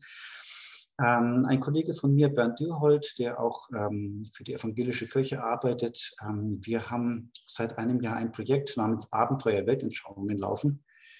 Das ist ein Sachcomic-Projekt, in dem wir also über religiöse Strömungen und Weltanschauungen aufklären in Form eines edukativen Comics. Ähm, Zielgruppe ist ab 13 äh, für den pädagogischen Kontext. Und ich setze einfach mal den Link dazu in die Chatleiste, falls sich das jemand anschauen möchte. Ähm, ja, zur Beratung. Also mir geht es immer so, immer am nächsten Tag nach einem Vortrag oder einer Podiumsdiskussion bekomme ich ähm, ein, zwei Hassmails, wo, wo, ich sozusagen äh, versucht werde, ähm, missioniert zu werden, also wo man mir erklären möchte, dass ich also ganz falsch auf dem falschen Dampfer sei. Und das kombiniert sich dann meistens auch mit einer relativ vehementen ähm, allgemeinen Kritik an Kirche. Ähm, also das ist sozusagen einfach, es gibt dieses, dieses Potenzial. Und ich nehme diese E-Mails im Grunde genommen immer als, äh, sozusagen als, als, als Versuch wahr. Verschwörungsglaube ist ja sozusagen was permanent Prekäres. Also dieser Glaube muss ja sozusagen permanent aufrechterhalten werden. Und in dem Moment, wo ich es schaffe, mein Gegenüber davon zu überzeugen, dass ich doch richtig bin mit meiner Weltanschauung, dann kann ich mein, dieses prekäre, diesen prekären Glauben ein Stück weit wieder stabilisieren oder neu, neu kalibrieren. Also insofern, ich, nehme das dahinter wahr sagen als, als Versuch. Ähm, insofern nehme ich das nicht, nicht böse. Also das berührt mich jetzt nicht persönlich. Ähm, ernst nehme ich es natürlich schon. Ich versuche, wenn ich tatsächlich mit Menschen äh, spreche, die sowas glauben, ähm, immer deutlich zu machen, sagen, wo meine persönlichen Grenzen sind. Also ich widerspreche deutlich, wenn es um Menschenverachtendes geht, wenn es sozusagen um um Antisemitismus geht, ähm, wo es um demokratiefeindlich geht. Ähm, ich sage, dass ich das nicht in Ordnung finde. Also ich beziehe da schon klar Stellung. Aber ich versuche das in einer Weise zu machen, dass mein Gegenüber immer das Gefühl hat, er wird irgendwie mit Respekt behandelt. Das ist mir also ganz, ganz wichtig. Ähm, das ist sozusagen so die eine Kiste. Ich glaube nicht, dass man wirklich jemanden überzeugen kann davon, ähm, dass er oder sie falsch liegt, jedenfalls nicht so schnell das liegt eben auch an dieser Selbstabgeschlossenheit von Verschwörungsglauben. Ähm, also in dem Moment, wo man drin ist, meint man eben, dass jeder, der nicht drin ist, Teil der Verschwörung sein könnte. Also das ist ja die Krux, das ist ja auch schon lange bekannt. Also es ist so viel dazu. Ähm, ich bekomme aber auch viele Anrufe von Menschen, die eben wegen ihren Angehörigen anrufen. Also die relativ verzweifelt sind, genau wie Sie es beschrieben haben, Herr Winkler, da gibt es eben Persönlichkeitsveränderungen und so weiter. Das ist jetzt ein Phänomen, da gibt es eine große strukturelle Ähnlichkeiten mit der Beratung für Menschen in konfliktträchtigen religiösen Gruppierungen. Also die, die Probleme sind da ganz ähnlich gelagert. Und es hat sich eben im Laufe der Zeit gezeigt, Menschen sind nur selten bereit, auf andere zu hören, wenn es um diese Sachen geht, also die, die drin sind. In, in der Regel, dann gibt es, nein, nicht in der Regel, aber es gibt immer wieder sozusagen persönliche Krisen wo dann dieser Mensch plötzlich sagt, ich glaube, ich war doch auf dem Holzweg. In dem Moment aber braucht dieser Mensch dann sagen, soziale Kontakte außerhalb seiner Blase. Und da wird es dann eben richtig problematisch. Also die Frage ist, genau wie Sie es beschrieben haben, Herr Winkler, sozusagen, wie kann man das Umfeld stärken?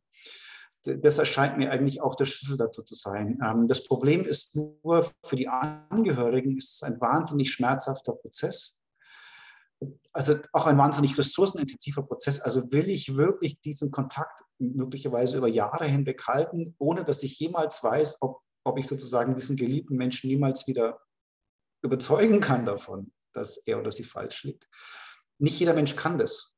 Ähm, das heißt, das ist eine sehr, sehr individuelle Abwägung und, und ich verstehe auch total, wenn dann Angehörige zum Teil auch sagen, das kann ich einfach nicht, ich habe die Kraft nicht.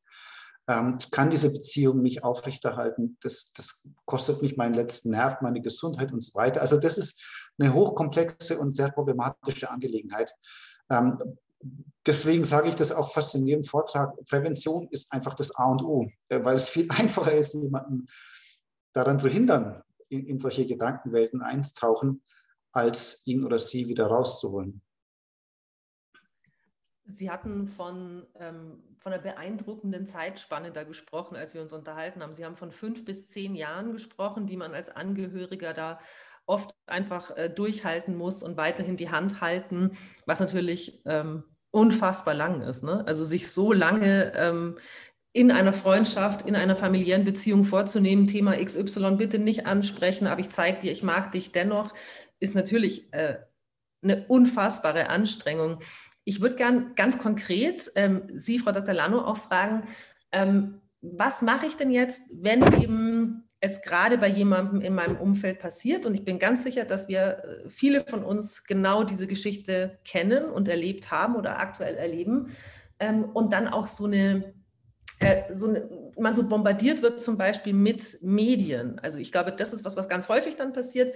Ähm, ich kenne es persönlich, dass mir dann einfach täglich 15, 20 Links geschickt werden, wo drin steht, guck doch mal dahin und hier und, und, und jetzt ist doch irgendwie die Beweislast erdrückend und jetzt komm doch endlich rüber auf meine Seite. Wie reagiere ich da? Also man kann dann natürlich ähm, auf jeden Fall verweisen auf einschlägige Seiten wie äh, korrektiv.org. Mhm. Ähm, ganz gutes Beispiel dafür sind diese angeblichen Särge von Bergamo, die wir gesehen haben äh, im März 2020, äh, als äh, auf Twitter behauptet wurde, dass die ARD ähm, diese äh, Särge, die tatsächlich gar nicht, also die Bilder von den Särgen, die gar nicht aus Bergamo stammen, sondern tatsächlich von äh, gestorbenen Flüchtlingen, die äh, auf Lampedusa äh, angespült wurden und äh, da eben sozusagen dann eben äh, aufgebahrt waren und ähm, dass das sozusagen äh, fälschlicherweise von der ARD verwendet wurde in ihrer Berichterstattung über eben die Auswirkungen der Corona-Pandemie in Bergamo. Und äh, da äh, wird dann eben sehr deutlich äh, aufgezeigt, wie sozusagen dieses Gerücht in die Welt gesetzt wurde, von wem, wer wo sozusagen dieser äh, erste Post war und äh, natürlich auch, dass die, diese Berichterstattung, wie es da behauptet wird, in der ARD niemals stattgefunden hat. Also das sind sozusagen die Gegenstrategien zu jeder äh, medialen Desinformationskampagne gibt es eigentlich auch immer einschlägige Kanäle, die dagegen vorgehen. Also das wäre eine Möglichkeit. Allerdings äh, muss man sagen, äh, auch da ist es wahrscheinlich wieder so, es gibt Unterschiede bei dem Grad der, des Glaubens an Verschwörungstheorien. Es gibt die, die sich vielleicht gerade erst noch in den Weg in den Kaninchenbau befinden, die zweifeln, die vielleicht auch tatsächlich skeptisch sind und nicht leugnen. Also das muss man auch klar unterscheiden. Es gibt äh, zum Beispiel Klimaskeptiker, es gibt aber auch Klimaleugner ähm, die, die skeptisch sind, die hinterfragen vielleicht einzelne äh, Untersuchungsergebnisse, aber die Leugner, die lehnen es also quasi von vornherein äh, apodiktisch ab. Und ähm, die, die sozusagen noch empfänglich sind zu erreichen, das wäre eben eine Möglichkeit, dass man da eben auf solche Seiten äh, verweist. Christian, was sagst du?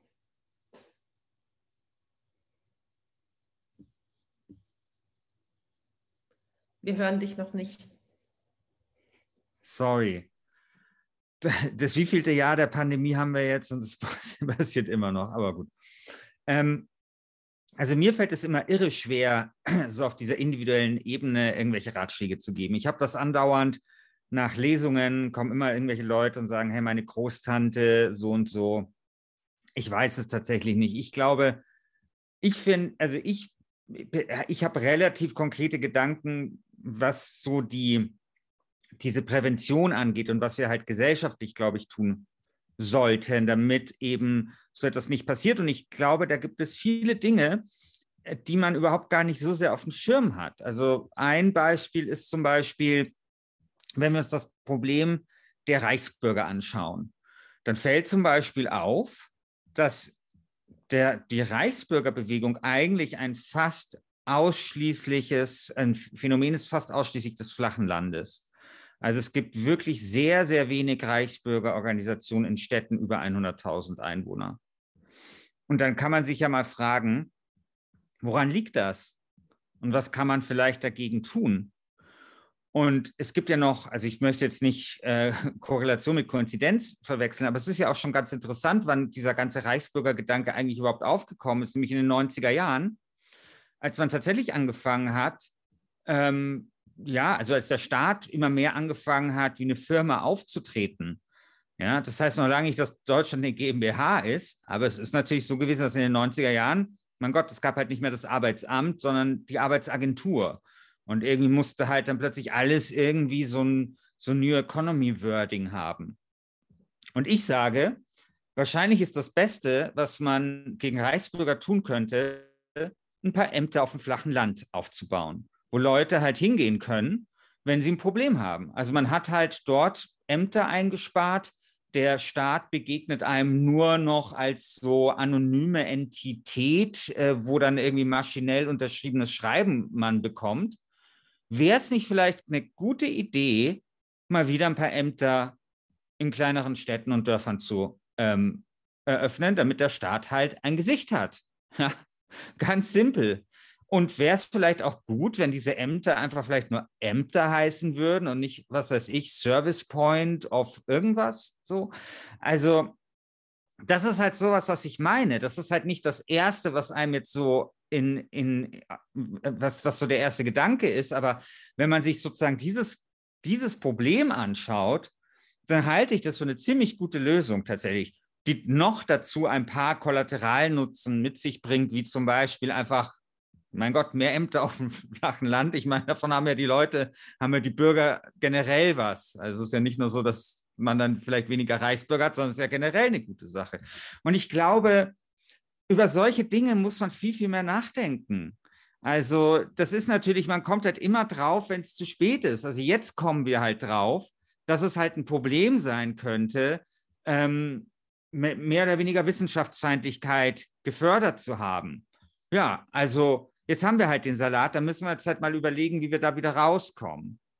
Und das sind eben so, so Dinge. Ich glaube schon auch, also, dass Transparenz zum Beispiel wichtig ist. Jetzt gar nicht so sehr, ich weiß schon, also ich meine, die ganzen Verschwörungsgläubige, denen ist das total egal, aber ich glaube schon, dass quasi eine Politik zum Beispiel, aber das trifft schon auch die, die, die Wissenschaft und so, dass ähm, zum Beispiel transparente, bürgernahe Kommunikation ähm, durchaus langfristig dazu beitragen könnte, den Verschwörungsglauben zurückzudrängen. Und dann, glaube ich, gibt es noch so eine Sache, die mich, die ich sehr interessant finde, nämlich wenn wir von Verschwörungstheorien sprechen, die sind ja nicht alle gleich. Ja? Also wenn ich mir so angucke, an was hab, für Verschwörungstheorien habe ich denn so in den 90er Jahren geglaubt? Das war dieser UFO-Glaube, wo ich ja letztens geschrieben habe, der ist, nicht, äh, der ist nicht ganz harmlos, der ist auch nicht ganz harmlos, insbesondere weil in den USA immer mit so libertären Verschwörungsideologien einhergeht und so weiter und so fort.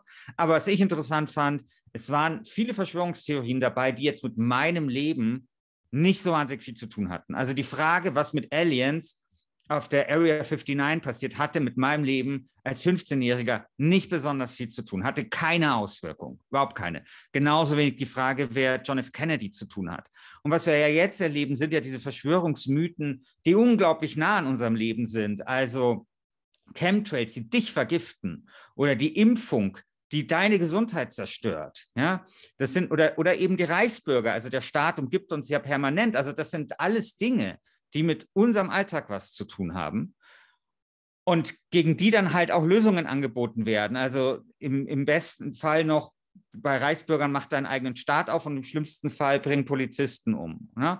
Oder beim Impfen im besten Fall vielleicht noch eine Masernparty, aber im schlechtesten Fall, keine Ahnung, Anschläge auf Impfcenter. Also das ist ja, das sind ja einfach so Dinge. Und das sind natürlich so, das sind Dinge, die diese Verschwörungsmythen sehr, sehr gefährlich machen. Und ich glaube, da müssen wir halt genau überlegen, wie kommen wir dem bei? Weil da, glaube ich, da stecken dann schon immer auch so Dinge in dieser tiefen Tektonik. Also bei den Reichsbürgern ist es das Misstrauen gegen den Staat, gegen das, was man tun muss.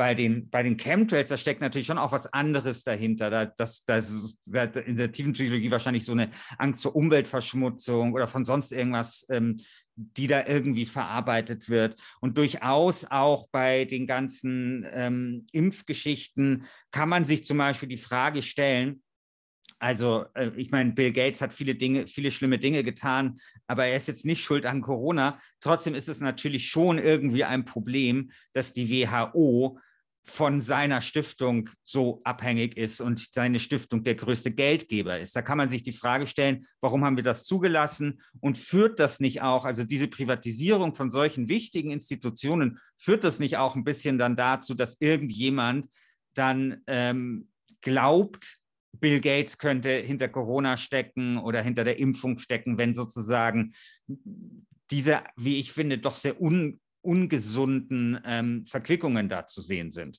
Und ich glaube, das ist viel wichtiger, also dass wir genau solche Basisprobleme dann anpacken. Dann werden die Verschwörungstheorien nicht von heute auf morgen aufhören, aber sie werden vielleicht weniger werden und vielleicht werden sie dann auch eher so harmlos werden wie die, die ich äh, als 15-Jähriger konsumiert habe, ja? wo es ja eher so was wäre, wenn Spiele waren und so eher so so ein bisschen wie dieser König Ludwig der Zweite Tod in Bayern, ja, wo man so spekuliert und das macht ja auch Spaß und so und vielleicht kriegen wir die Verschwörungstheorien nicht raus, aber vielleicht kriegen wir sie irgendwie ein bisschen harmloser. Ich würde das Argument von, von Christian Schiffer gerne äh, unterstützen, weil ähm, tatsächlich ist es ja so, das ist ein ganz wichtiger Aspekt bei Verschwörungstheorien, dass man immer sagen kann, es ist was Wahres dran. Also die Wirklichkeit muss sozusagen der Verschwörungstheorie auch ein Stück weit entgegenkommen. Und äh, ich habe mich ja auch mit 9-11 beschäftigt und da war es tatsächlich so, dass unmittelbar im Nachklang der äh, Anschläge es noch keine äh, exorbitant äh, große Anzahl an Verschwörungstheorien gab, Aber als dann Colin Powell 2003 vom äh, UN-Sicherheitsrat äh, die angeblichen Beweise ähm, zu den Massenvernichtungswaffen von Saddam Hussein vorgelegt hat und dann eben rauskam, dass es ja eigentlich im Grunde alles nur eine einzig große Lüge war. Das war so der wahrheitspolitische Sündenfall eigentlich der USA und das hat dann letztendlich so den Stein ins Rollen gebracht. Ähm, und auch was ich unterstützen möchte, ist äh, diese Einschätzung. Ich habe äh, das Buch auch gelesen und mich äh, einerseits großartig unterhalten gefühlt, weil das auch immer so schön mit diesen Cliffhangern und so, also ich konnte es eigentlich kaum noch weglegen. Äh, aber ich bin vor allen Dingen auch genauso sozialisiert. Also auch ich habe damals Akte X geschaut und habe dann noch das Licht im Wohnzimmer ausgemacht, um mich noch mehr zu gruseln. Und ja, Verschwörungstheorien hatten da was harmloses, aber eigentlich war es ja im Grunde nur eine Atempause in der Geschichte, wenn man sich das mal überlegt äh, woher es eigentlich kommt, ja, und wir Deutsche äh, mit der Erfahrung des Dritten Reichs sollten das eigentlich wissen. Ähm, also diese Unschuld, die hatten Verschwörungstheorien vielleicht auch in den 90er Jahren nicht, aber sie waren eben als popkulturelles Phänomen allgegenwärtig. Ähm, und als ich angefangen habe, mich mit dem Thema zu beschäftigen, 2012, da war das auch noch irgendwie ein Lacher. Also da fanden das alle irgendwie äh, lustig, unterhaltsam. Nur mittlerweile ist es so, ähm, um den Joker mal zu zitieren, ja, mittlerweile lacht keiner mehr. Also wenn ich darf, würde ich da auch gerne noch ähm, dran anknüpfen. Also das eine ist sicherlich natürlich, dass Bill Gates äh, sozusagen als Repräsentant oder Symbolfigur für Digitalisierung schlechthin natürlich auch die ideale Projektionsfläche war am, von Anfang an äh, quasi als ähm, angeblicher Strippenzieher hinter, hinter dem Ganzen. Also das sind ja auch Projektionen, die da, die da ablaufen. Ähm, genauso wie eben auch die Querdenkenbewegung von relativ von Anfang an sagen auch ähm, Impfkritiker und Impfkritikerinnen sozusagen in ihren Reihen aufgenommen hat mit offenen Armen. Ähm, befeuert durch die Vermutung, es könnte dann doch irgendwie eine Impfpflicht geben, was dann dementiert wurde. Jetzt sind wir aktuell in der Debatte. Ähm, also, was ich erlebe, und das möchte ich nochmal unterstreichen, auch was Sie gesagt haben, Herr Schiffer, also da gibt es schon sowas wie eine Eskalationsspirale.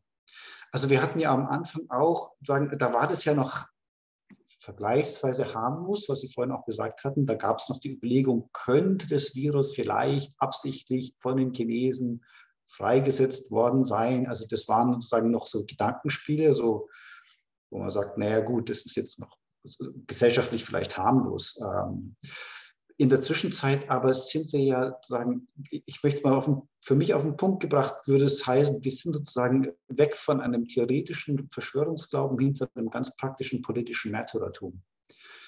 Ähm, und das halte ich für brandgefährlich. Ähm, und ich sagen, blicke schon mit Sorge auf die Zukunft. Wenn man sich anschaut, was in anderen europäischen Ländern sozusagen die Debatte um eine Impfpflicht ausgelöst hat. Also mir macht das große Sorgen. Nicht, dass ich wüsste, wie es geht, wie es richtig ist, aber die Beobachtung macht mir Sorgen, ähm, dass wir schon eine eindeutige Eskalationsspirale haben. Ähm, und wie es halt immer so ist, so eine Eskalation müssen alle beitragen, damit sie eskalieren kann. Herr Winkler, Sie wollten noch was sagen zu meiner Frage eigentlich von vorhin, so ganz konkret nochmal was man denn tun kann. Also wenn es um einen rum passiert. Und das habe ich jetzt durchaus gelernt, wenn es vielleicht noch nicht ganz so weit ist, sondern dass es sich so, dass man selber so das Gefühl hat, da braut sich was zusammen, man wird zugespammt. Sie haben da Tipps? das mal so ein bisschen noch mit dem Anschluss an diese spannende Debatte jetzt gerade. Mhm. Äh, bei einem Thema haben wir aus meiner Sicht jetzt noch nicht so viel besprochen, nämlich dass das ja Verschwörungs-, also der Glaube an Verschwörungserzählungen ja auch ähm, eine ganz attraktive Sache enthält, nämlich, dass man sich so ein Stück weit verstecken kann vor seinen eigenen Grundeinstellungen, ja, dass man sozusagen ein Feindbild hat, äh, auf das man alles äh, projiziert, ja, und ähm, sozusagen sich auch in dieser Verschwörungserzählung eine Identität aufbaut, äh, indem man zum Beispiel mit dieser Überzeugung ist, man sei auf der guten Seite ne, und äh, trage in sich eigentlich nur gute Dinge. Und äh, man beschäftigt sich damit aber eigentlich nicht mit den eigenen Werten, mit den eigenen Grundüberzeugungen. Und das Spannende ist ja, dass gerade in polarisierenden Zeiten, und wir leben in polarisierenden Zeiten, wo viele Konflikte in der Gesellschaft entweder aktuell anstehen oder noch anstehen werden, ne? wenn wir an so Schlagworte denken wie Digitalisierung zum Beispiel, Klima, ähm, Migration, dann sind das ja alles gesellschaftliche Konfliktfelder und ähm, bei Verschwörungsideologien hat man eben manchmal diese, äh, diese, diese, diese Neigung, dass man das so ein bisschen aus, ausklammert. Und eine Strategie kann tatsächlich sein, gerade wenn man so viele Links auch geschickt kriegt und so weiter, dass man sich nicht auf dieser Oberfläche aufhält, ja, und sozusagen dann darüber spricht, ja, okay, was ist jetzt die bessere Quelle? Also dieses berühmte Fact-Checking, ja, wo wir alle wissen, dass das wichtig ist, dass das Menschen machen. Korrektiv ist ja angesprochen worden, Mimikama und wie sie alle heißen, aber wir wissen auch, dass es leider nicht so viele Wirkung äh, entfaltet auf die Leute, die ja sozusagen mit erreicht werden sollen. Und an der Stelle könnte es sinnvoller sein, so ein Stück weit sich mal ein konkretes Thema zu nehmen und von demjenigen, mit dem man dann spricht, quasi zu erwarten, dass man auch erstens bei diesem Thema bleibt im Gespräch und nicht ständig springt zwischen den verschiedenen Themen. Also da sind wir wieder bei Gesprächsvereinbarungen, die es braucht, auf die man sich, verein, auf die man sich ein, einigen muss. Und das Zweite ist, dass man mal ein bisschen guckt, was ist denn eigentlich hier das Thema hinter dem Thema. Und ich mache das mal an einem Thema fest, was mich persönlich sehr interessiert, ist das Thema Impfen. Thema Impfen ist ja mitnichten nur ein rein medizinisch-wissenschaftliches Thema. Im Thema Impfen steckt eigentlich das gesamte Verhältnis des Individuums zu seiner Gesellschaft oder auch von, von den Bürgern zum Staat, ja, auch geschichtlich betrachtet. Und wenn beispielsweise jemand sehr libertäre Einstellungen hat, also der Meinung ist, er selbst sei eigentlich derjenige, der äh, quasi über das eigene Leben zu bestimmen hat und sonst, sonst bitte niemand, maximal noch die eigene Familie. Also wenn wir dort so eine komplette antimoderne Einstellung haben, dass eben sowas wie eine Gesellschaft und staatliche Institutionen grundlegend abgelehnt werden, aber auch ein Gedanke von Solidarität, dass eine Gesellschaft natürlich nicht nur ein, ein Nehmen-Prinzip kennt, sondern auch ein Geben-Prinzip hat, ja, ähm, dann ist der natürlich empfänglich für Verschwörungserzählungen, zum Beispiel die reichsideologische Verschwörungserzählung oder eben auch die Verschwörungserzählung, die einem erzählen, mit der Staat will uns alle mit dem Impfen vergiften. Und an der Stelle, glaube ich, ist es viel sinnvoller, genau das mal anzusprechen. Also was sind eigentlich die Grundwerte, die Grundüberzeugung und sich darüber dann auch mal äh, zu streiten und zu gucken, wo trennt sich hier eigentlich die Spreu vom Weizen. Ja? Weil mitunter an der Oberfläche, wenn man jetzt bei so einem Link ist, da gibt es vielleicht einen Dissens, aber wenn man sozusagen mal dahinter guckt, ist den meisten Menschen vielleicht gar nicht bewusst, was sie für einen demokratiefeindlichen und menschenfeindlichen Müll da eigentlich konsumieren. Und das kann aber ein Einstieg sein, dass man sozusagen alles den Leuten bewusst macht und sagt, sag mal, willst du wirklich sowas glauben? Ist, ist das dein Menschenbild jetzt geworden? Ich dachte, du bist doch ein Sozi oder ich dachte, du bist doch eigentlich, hast eine christliche Nächstenliebe. Ne? Also, dass man über Werte spricht und nicht nur über, das, äh, über die Botschaft, die ja ganz oben steht. Äh, das ist auf jeden Fall was, was wir unseren Teilnehmenden empfehlen und wo sie mit einiger, äh, also mit einigen Vorsicht kann ich sagen, dass ähm, einige dann zurückkommen und sagen, dass ihnen das was geholfen hat. Ähm, und an der Stelle ist es vielleicht auch notwendig und ratsam, dass wir manchmal nicht nur über Symptome sprechen, die wir in Gesellschaft erleben, sondern über die gesellschaftlichen Konfliktfelder dahinter. Ne? Und da haben wir vorhin auch schon hier so Schlagworte gehört wie soziale Gerechtigkeit, ja, oder eben auch das ganze Thema Umgang mit gesellschaftlichen Modernisierung und Wandlungsprozessen. Ne? Und das ist dabei eben sowohl die gibt, die, denen kann es gar nicht schnell genug gehen. Die wollen gleich morgen, ja, wollen die, dass alles äh, sich verändert. Und dann gibt es eben auch die Leute, die treten auf die Bremse und sagen, äh, ich brauche es ein bisschen langsamer. Und da brauchen wir gute gesellschaftliche Moderatoren, ne, die diese Prozesse moderieren im Großen und im Kleinen. Und das würde ich als einen großen Missstand beschreiben, äh, die wir derzeit vielleicht nicht oder nur wenig haben. Ja, die Frage würde ich gerne an alle geben. Ähm, Herr Winkler hat jetzt gerade eben gesellschaftliche Moderatoren genannt. Wie optimistisch sind Sie denn alle jeweils, Frau Dr. Lano, dass das nicht erst irgendwie in drei Generationen, die dann einfach wieder viel schlauer sind äh, als vielleicht aktuell, dass da alles gut ist, sondern dass das für die nächsten, wir haben die nächsten 50 Jahre höchstwahrscheinlich zusammen hier auf diesem Planeten. Ähm, kommt eine Erkenntnis, setzt die sich durch, ähm, dass da was passieren muss? Also ich tue mich schwer damit, es irgendwie so in der, in der äh,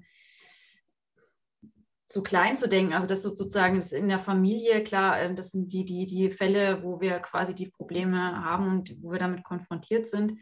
Ich habe das selber aber auch schon erlebt, dass ich äh, Studierende hatte, die ähm, tatsächlich auch ähm, verschwörungstheoretischem Denken gegenüber aufgeschlossen waren Und ähm, nochmal, ich bin eigentlich der Meinung, dass, es, ähm, dass man viel, viel äh, auf einer Ebene höher sozusagen ansetzen muss, also Demokratie fördern, kritisches Denken fördern. Ähm, und da muss man sich auch mal überlegen, wie sieht denn eigentlich unser Schulsystem aus? Wie sieht unser Bildungssystem aus? Äh, lässt es überhaupt kritisches Denken zu? Oder äh, machen da vielleicht auch viele Kinder schon spätestens ab der Grundschule die Erfahrung, dass es immer nur um Wettbewerb und Konkurrenz geht und äh, dass es sozusagen mitnichten eben darum geht, dass man tatsächlich sich auch frei entfalten kann, sondern äh, im Prinzip wird man schon sehr früh diesem Leistungsdruck auch unterworfen. Auch das kann eine Erfahrung sein, die vielleicht ganz unterschwellig äh, auch schon sowas wie diese Verschwörungsmentalität vielleicht in gewisser Weise befördert.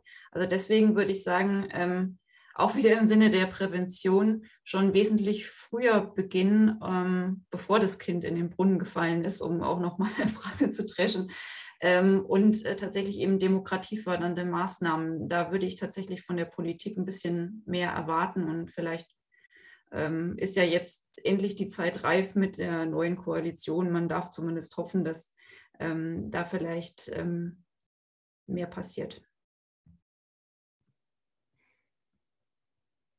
Christian, glaubst du das, dass sich das ähm, dass sich diese Erkenntnis durchsetzt, dass wir jetzt nicht nur mit einzelnen Verschwörungsbefallenen äh, reden müssen, wie mit Leuten, die man aus der Sekte zurückholen muss, sondern dass wir tatsächlich über unsere Bildungsarbeit, genau, ähm, wie Sie es ja auch gerade gesagt haben, äh, Frau Dr. Lano, ähm, dass wir eine Gesellschaft haben, in der Scheitern eigentlich nicht vorkommen kann. Und wenn ich dann scheitere, dann bin ich anfälliger für ein großes Narrativ, das sich gegen mich verschworen hat. Deswegen bin ich gescheitert, etc. Glaubst du, dass sich da ähm, diese Erkenntnis ein bisschen durchsetzt? Glaubst du, dass es da genug Stimmen langsam gibt, die das laut kundtun? Also ich bin generell sehr optimistisch tatsächlich. Ähm, also dieses Thema hat eine unglaubliche Konjunktur. Es ist ja nicht so, dass da nichts passieren würde. Wir haben, also als ich dieses Buch geschrieben habe, gab es keine einzige Stelle, an die man sich wenden konnte, wenn man Angehörige hatte, die dem Verschwörungsglauben anheimgefallen sind. Da musste man sich irgendwie an die Sektenberatungsstelle der äh, von NRW wenden oder sowas. Und so, jetzt haben wir mit in Veritas eine Stelle, die sich genau um solche Leute kümmert. Ich werde dann dauernd in irgendwelche, also nicht andauernd, aber immer wieder in Schulen eingeladen. Also da gibt es eine, eine ganz große Sensibilität äh, dafür. Und wir reden natürlich immer über die jungen Leute, aber ganz ehrlich, das Problem sind viel mehr die Älteren. Also das sehen wir übrigens auch, ich verwende den Begriff äh, trotzdem ganz gerne, zum Beispiel beim, beim Teilen von Fake News, also ich verwende ihn als Überbegriff. Das sind vielmehr die Älteren, die das teilen und gar nicht so sehr die Jungen. Die Jungen sind durch ein Stahlbad des Internets gegangen und der Desinformation. Die wissen schon sehr genau, was sie, was sie, wo sie trauen können und wo nicht. Und man sieht das ganz gut in den Studien, dass es eben dann eben die Älteren sind, die halt diese Fake News auf Facebook zum Beispiel sehr viel intensiver teilen, wobei sie halt auch insgesamt mehr teilen, weil sie mehr Zeit haben und generell noch mehr teilen, während, während sich die jungen Leute private Netzwerke zurückziehen.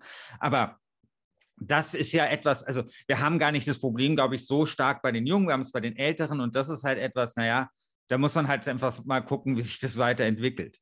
Ähm, ich glaube aber, ich bin auch deswegen einfach optimistisch, weil ganz ehrlich, wir dürfen halt die ganze Corona-Situation nicht unterschätzen.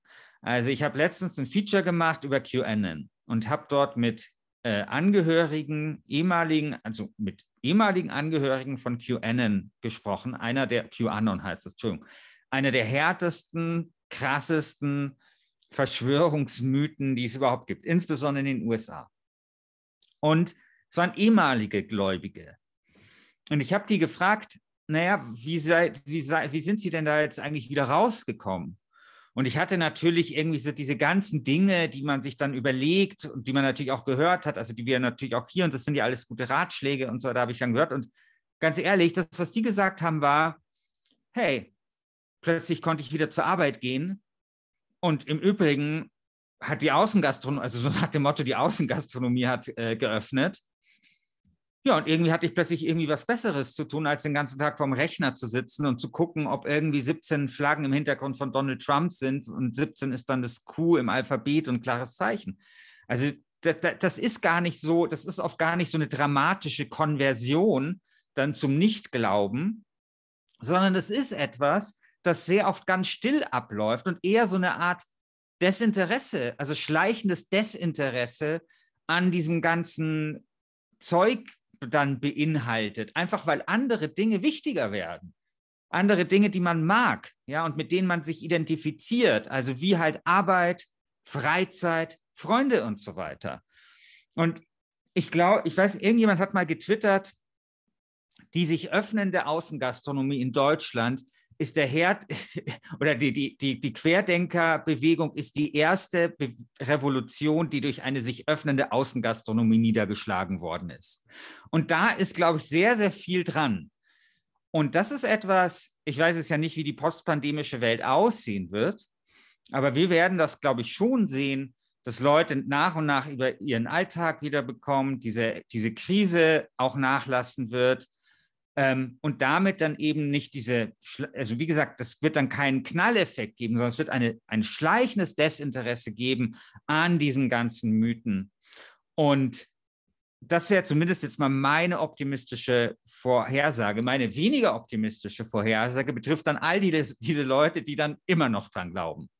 Weil da wissen wir tatsächlich auch sehr gut aus der Forschung, zum Beispiel mit Sekten und so weiter, dass diejenigen, die besonders viel investieren in so einen Glauben, also die Freunde verloren haben, Familie verloren haben, Geld verloren haben in vielen Fällen oder vielleicht ihren Job, dass die natürlich irgendwie ihr Investment irgendwie vor sich rechtfertigen müssen. Und die werden natürlich weitermachen. Und die könnten sich radikalisieren. Also das wäre so das wäre etwas, was uns passieren könnte, dass der Verschwörungsglaube in der Breite zurückgeht, aber sozusagen sich Minderheiten vielleicht radikalisieren. Aber unterm Strich würde ich sagen, es gibt keinen Anlass, finde ich, zu Pessimismus. Also manchmal ist mir das auch ein bisschen zu defitistisch, weil auch immer gesagt wird, man kann dann so wenig tun und Verschwörungstheorien gab es schon immer. Und ich glaube, nein, wir können was dagegen tun. Es passiert eine ganze Menge. Und äh, ich, ich, ich glaube und ich hoffe, dass wir uns in fünf Jahren seltener über dieses Thema unterhalten müssen. Ja, man muss auch mal einfach mal eine These abfeuern. Das muss auch mal sein. Ich sehe jetzt noch, dass ein paar Nachrichten im Chat sind. Ähm, ich möchte natürlich äh, den Zuhörenden und Zuschauenden nicht die Möglichkeit nehmen, dass zumindest ähm, noch auf ihre äh, Nachrichten eingegangen wird. Äh, Frau Lano, Sie haben eh schon darauf reagiert, aber vielleicht möchten auch Sie noch was dazu sagen, Herr Winkler, Herr Fugmann, äh, eben zum Beispiel auf den Kommentar von Lisa Neher, den Sie wahrscheinlich auch gerade sehen. Eben, es ist schwer, den VerschwörungstheoretikerInnen zu sagen, dass sie vertrauen sollen, wenn ihnen das Vertrauen in die fehlt, die unsere Gesellschaft organisieren sollen. Und es ist ja nicht so, dass sie demokratiefeindlichen Seiten glauben möchten, sondern dass ihnen das Vertrauen in die Demokratie verloren gegangen ist. Also wenn Sie dazu noch Stellung nehmen möchten, fände ich es schön. An der Stelle sagt man sollte es bitte nicht so monokausal denken. Ne? Also weil ich glaube, Vertrauen geht ja nicht einfach so verloren, sondern das ist ein Prozess, der zum Teil über mehrere Jahre ähm, geht. Äh, nun bin ich hier in Sachsen verortet. Wir haben seit 2014 die Pegida-Bewegung äh, als Beispiel mal und dort ging das ja auch schon los damit, dass man im Prinzip äh, Lügenpresse rief und äh, die Medien als Feindbild äh, stilisierte. Das hat genau genommen aber auch nicht mit 2014 begonnen, sondern schon früher und hat sich natürlich jetzt in der Corona-Pandemie manifestiert. Ne? Also wer mit Pegida irgendwie so ein bisschen aufgewachsen ist und dann äh, jetzt heute sechs, sieben Jahre später, der wird äh, mitunter, dessen Vertrauen ist eben noch mehr erschüttert als vorher schon. Äh, insofern würde ich die Verantwortung auch bei den Bürgerinnen und Bürgern genauso sehen, die sozusagen das Vertrauen verlieren. Es ist ja nicht so ein einseitiger Prozess, der Staat macht irgendwas falsch, die Politik macht irgendwas falsch, dann verlieren die Bürger das Vertrauen and that's it, ne? sondern das ist ja so ein bisschen auch ein Geben- und Nehmen-Prinzip. Man könnte natürlich aber die Frage stellen, wer hat welche Verantwortung? Und da gibt es natürlich schon äh, denke ich, eine gewisse Verantwortung bei bestimmten Institutionen, da besonders darauf zu achten. Und da sind jetzt in der Corona-Pandemie eklatante Fehler natürlich passiert, äh, wie zum Beispiel, dass man von Anfang an eine Impfpflicht kategorisch ausgeschlossen hat. Ein großer, großer Kommunikationsfehler. Ne? Man hätte zumindest es milder formulieren müssen im Sinne von, nun, wir wissen ja alle nicht, wie diese Pandemie verläuft. Ja? Also wenn man sich nur in entfernter Weise mal mit der Geschichte der Seuchen und Pandemien beschäftigt hätte, ja, und diese Zeit, in der wir jetzt leben, ist ja vergleichbar mit der Zeit zum Beispiel der spanischen Grippe oder anderer Dinge, äh, dann hätte man sehen müssen, dass auch damals schon über solche Dinge ja diskutiert wurde ob das jetzt sowas ist wie Lockdowns oder ob das jetzt sowas ist wie, äh, dass man äh, bestimmte Maßnahmen braucht, die unbeliebt sind. Über Impfen tatsächlich, was die spanische Grippe angeht, nicht. Den Impfstoff kannte man damals nicht. Das ist also ein großer Fortschritt natürlich, dass wir den heute kennen. Äh, und an der Stelle kann man nur kann ich mich als Bürger auch immer nur fragen, warum ist die Politik so kurzsichtig? Ne? Also warum kann man nicht auch auf weitere Sicht das Ganze fassen? Mildere Formen der Kommunikation fehlen, auch ehrlichere Formen der Kommunikation. Ich bin sicher, da hätte man einiges in der Hand, äh, um, sie, um Vertrauen wieder zurückzugewinnen. Es ist also auch die Frage bei uns sicherlich, ähm, wer äh, sozusagen es schafft in die obersten Reihen der Politik und ähm, sozusagen auch was für ein Verständnis existiert. Ne? Ähm, an der Stelle kann man sicherlich, da ist noch Luft nach oben, würde ich sagen. Ne? Auf der anderen Seite dürfen wir aber nicht vergessen, das ist die, der dritte Punkt, dass eine massive Desinformationskampagne von bestimmten Kräften im In- und Ausland läuft. Ne? Also das Vertrauen der Bürgerinnen und Bürger soll ja erschüttert werden. Ich hatte vorhin äh, Sasek genannt. Man könnte ähm, auch äh, Kompakt nennen. Also es gibt äh, Ideen, dass in, in, Russland vielleicht so etwas ist wie eine Trollfabrik, die versucht, das Vertrauen zu erschüttern. Also äh, es gibt sozusagen äh, etliche Akteure, die meinen es nicht gut mit unserer Demokratie im Inland und im Ausland. Und die, da muss man sicherlich die harte Hand äh, zeigen. Ne? Da braucht es also einen Staat, der also auch wirklich eine wehrhafte Demokratie ist und nicht äh, sozusagen den Leuten das Leben allzu leicht macht, diese Gesellschaft äh, äh, ins Verderben zu führen.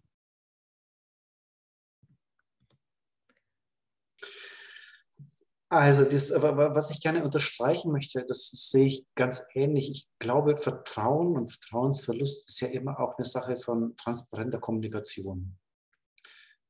Die hätte ich mir von Anfang der Pandemie an stärker gewünscht, muss ich ganz ehrlich sagen. Ich verstehe natürlich aus Sicht von Politikern, Politikerinnen, ist es immer vielleicht nicht ganz ratsam, auch die eigene Hilflosigkeit zu kommunizieren. Das ist ja die andere Seite der Medaille. Ähm, also insofern, ich möchte aber, weil Sie, äh, Frau Wolf, ähm, eingangs noch sagen, auch die Perspektive, äh, nach der Perspektive gefragt haben, unsere Gesellschaft, nochmal einen, den Gedanken einbringen, der mir sozusagen als Theologe jetzt nochmal da kommt und den ich auch wichtig finde. Also es ist einfach der Gedanke, das ist etwas ein altmodischer, Begriff, ähm, was wir sagen, als Vergebung bezeichnen. Also ich kann es auch anders formulieren. Ich kann auch sagen, jeder Mensch kann Fehler machen. Das wissen wir aus unserer eigenen Erfahrung, selbst wenn er es gut meint. Ähm, und ganz zentral ist eben ein Konnex von Vulnerabilität und äh, Solidarität. Also weil wir eben verletzbare Wesen sind und weil wir uns blöderweise auch gegenseitig wehtun, sind wir aufeinander angewiesen und das dauerhaft. Also wir kommen sozusagen aus dieser Nummer von Solidarität als Gesellschaft nie raus. Also wir müssen irgendwie Wege finden, wie wir das wieder hinkriegen. Ähm, jetzt mal so ganz allgemein sozusagen so relativ säkular formuliert, ähm, um, um, diesen Begriff sozusagen der Vergebung etwas sozusagen weiter zu fassen noch. Ähm, aber ich glaube, das ist eine Aufgabe, die auf uns zukommen wird. Also diese Form sozusagen von, ähm, von gegenseitiger Anerkennung von Vulnerabilität und Solidarität. Ähm, interessanterweise ist es einer der Schlüssel, sagen Sätze für das, was man als Empowerment bezeichnet. Und das ist ja eine spannende Überlegung. Ähm, also es klingt ein bisschen abgedroschen, Krisen sind auch immer irgendwie Zeiten der Stärke. Ähm, aber ein bisschen Hoffnung habe ich natürlich schon, ähm, dass wir sozusagen als Gesellschaft dann irgendwie doch noch vielleicht die Kurve kratzen ähm, und, und diese Spaltung ein Stück weit überwinden und dann doch wieder irgendwie in ein paar Jahren wieder irgendwie uns in die Augen schauen können und, und da sozusagen gemeinsam irgendwie auch gestärkt hervorgehen aus dieser Sache. Das kommt aber nicht von selbst. Das muss man gestalten und man muss es vor allem gestalten wollen.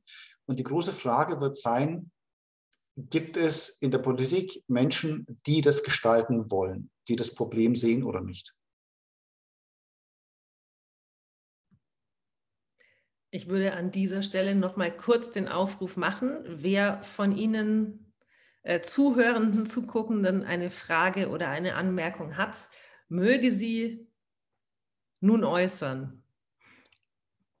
Und falls es keine weiteren Fragen mehr gibt, ich glaube, wir haben auch schon so ein kleines bisschen überzogen, äh, würde ich an dieser Stelle langsam sprechen, aber schon mal ganz herzlichen Dank sagen an Frau Dr. Lano, an Herrn Dr. Fugmann, natürlich an äh, Benjamin Winkler und an Christian Schiffer für dieses Gespräch und natürlich vielen herzlichen Dank für die Aufmerksamkeit. Und in dem Moment sehe ich noch eine Frage.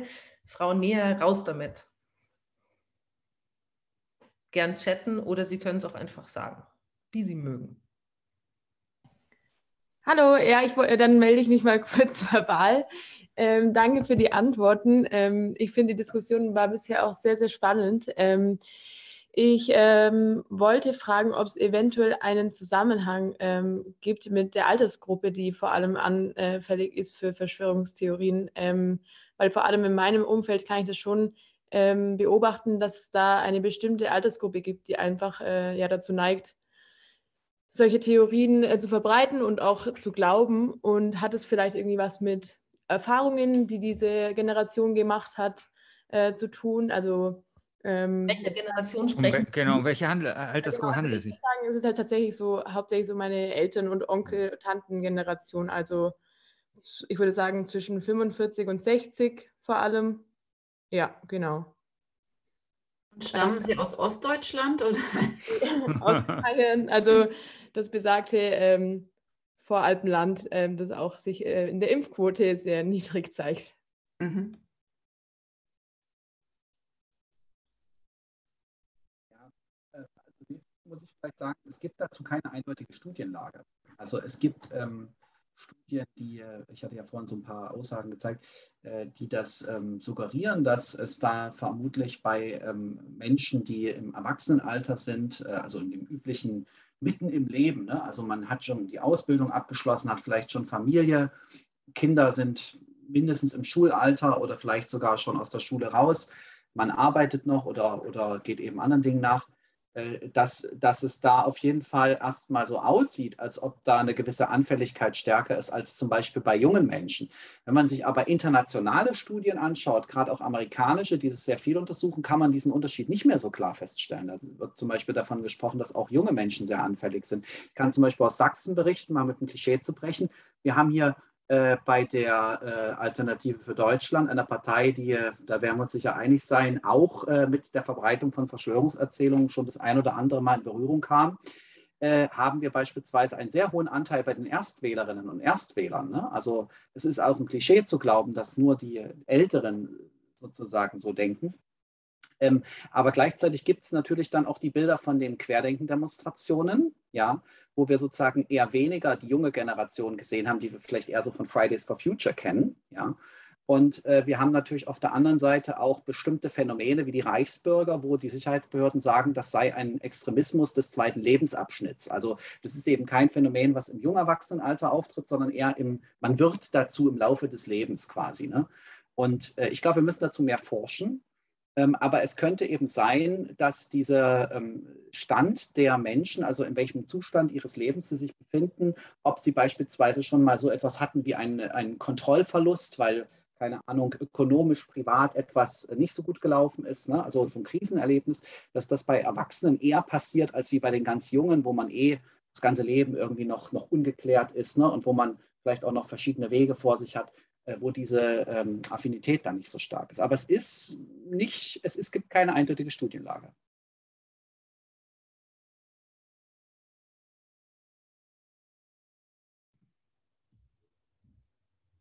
Ich habe auch mal gelesen, dass es auch mit, ähm, mit Nostalgie zu tun hat, dass oft Leute für Verschwörungstheorien anfällig sind, die sich ein, wie es früher war, irgendwie bevor quasi XY alles versaut hat und im, im Dunklen da böse Sachen schmiedet, ähm, was natürlich für Leute über 40 wahrscheinlich einfach auch, also die vielleicht mehr zu Nostalgie neigen.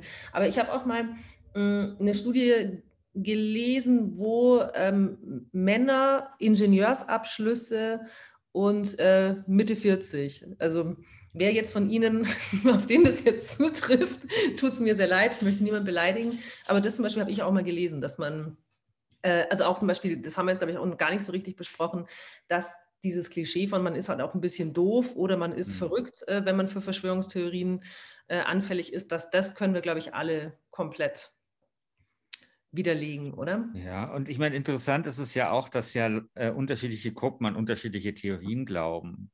Ja, Männer glauben gerne so an die große Weltverschwörung. Frauen sind zum Beispiel so für Verschwörungen gerade im Gesundheitsbereich besonders zugänglich. Ja, also die Impfverschwörung war immer, also ich weiß jetzt nicht, wie es jetzt mit Corona ist, aber früher war das zumindest eher so weiblich, während halt Männer haben immer die große Systemverschwörungstheorie äh, gewittert und so. Und es gibt auch Unterschiede zwischen Ost und West, ja, was, was äh, die Zustimmung zu bestimmten Verschwörungstheorien angeht. Und äh, das mit dem, ähm, also mit dumm, also auf keinen Fall. Äh, ich, also ich kenne jetzt nur die Zahlen, die Sebastian Bartoschek in seiner Promotion Zustimmung zu äh, und von und zu Verschwörungstheorien festgestellt haben. Da war das so, dass es formal eine minimale, aber eigentlich statistisch fast schon nicht mehr signifikanten Überhang an Menschen mit jetzt formal niedrigeren Bildungsabschlüssen gab bei dem Glauben. Aber insgesamt äh, kann man das nicht sagen. Ja, das ist, so einfach ist das nicht. Ich habe ja immer so, also ist jetzt meine Privatimperie, ja immer so ein bisschen den Eindruck, zumindest bei den Leuten, die mir schreiben, dass das sehr belesene Leute sind, bei denen ich dann sehr oft den Eindruck habe, sie lesen vielleicht auch ein bisschen zu viel. Ja? Also sie wissen ja immer einfach alles besser und keine Ahnung, aber es sind so, das sind eigentlich so Oberlehrer irgendwie. Ich weiß nicht, wie ich das, wie ich das so sagen soll. Also es ist ein bisschen despektierlich, aber also die sich sehr viel einbilden auf ihre Intelligenz, die vielleicht durchaus da auch vorhanden ist. Ja.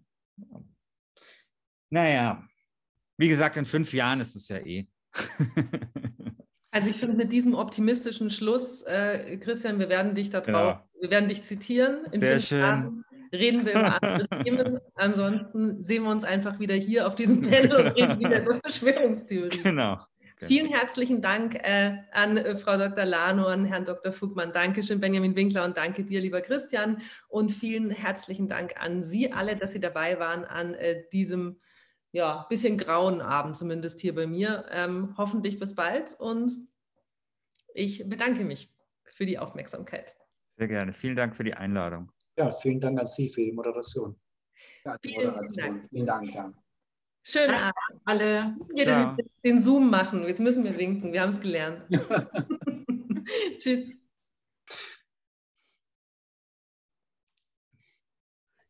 Ja, vielen Dank, liebe Christine, äh, äh, Christina. Mein Gott. Jetzt hast du dein Mikro aus. So. Haha. Hier bin ich auch schon wieder. Ähm, mir ist mein ähm, tatsächlich mein Rechner kollabiert äh, vor der Veranstaltung und jetzt habe ich einen neuen Rechner und ähm, deswegen entschuldige ich mich für ähm, verrückte Verspätungen. Ach, naja. Aber so kannten wir uns nicht, ist auch viel lustiger. So. Genau. Hast du sehr gut gemacht. Ja, für euch allen. Sehr, sehr gut gemacht. Also, bis dann. Ciao. Schönen Abend euch. Danke. Tschüss. Ciao.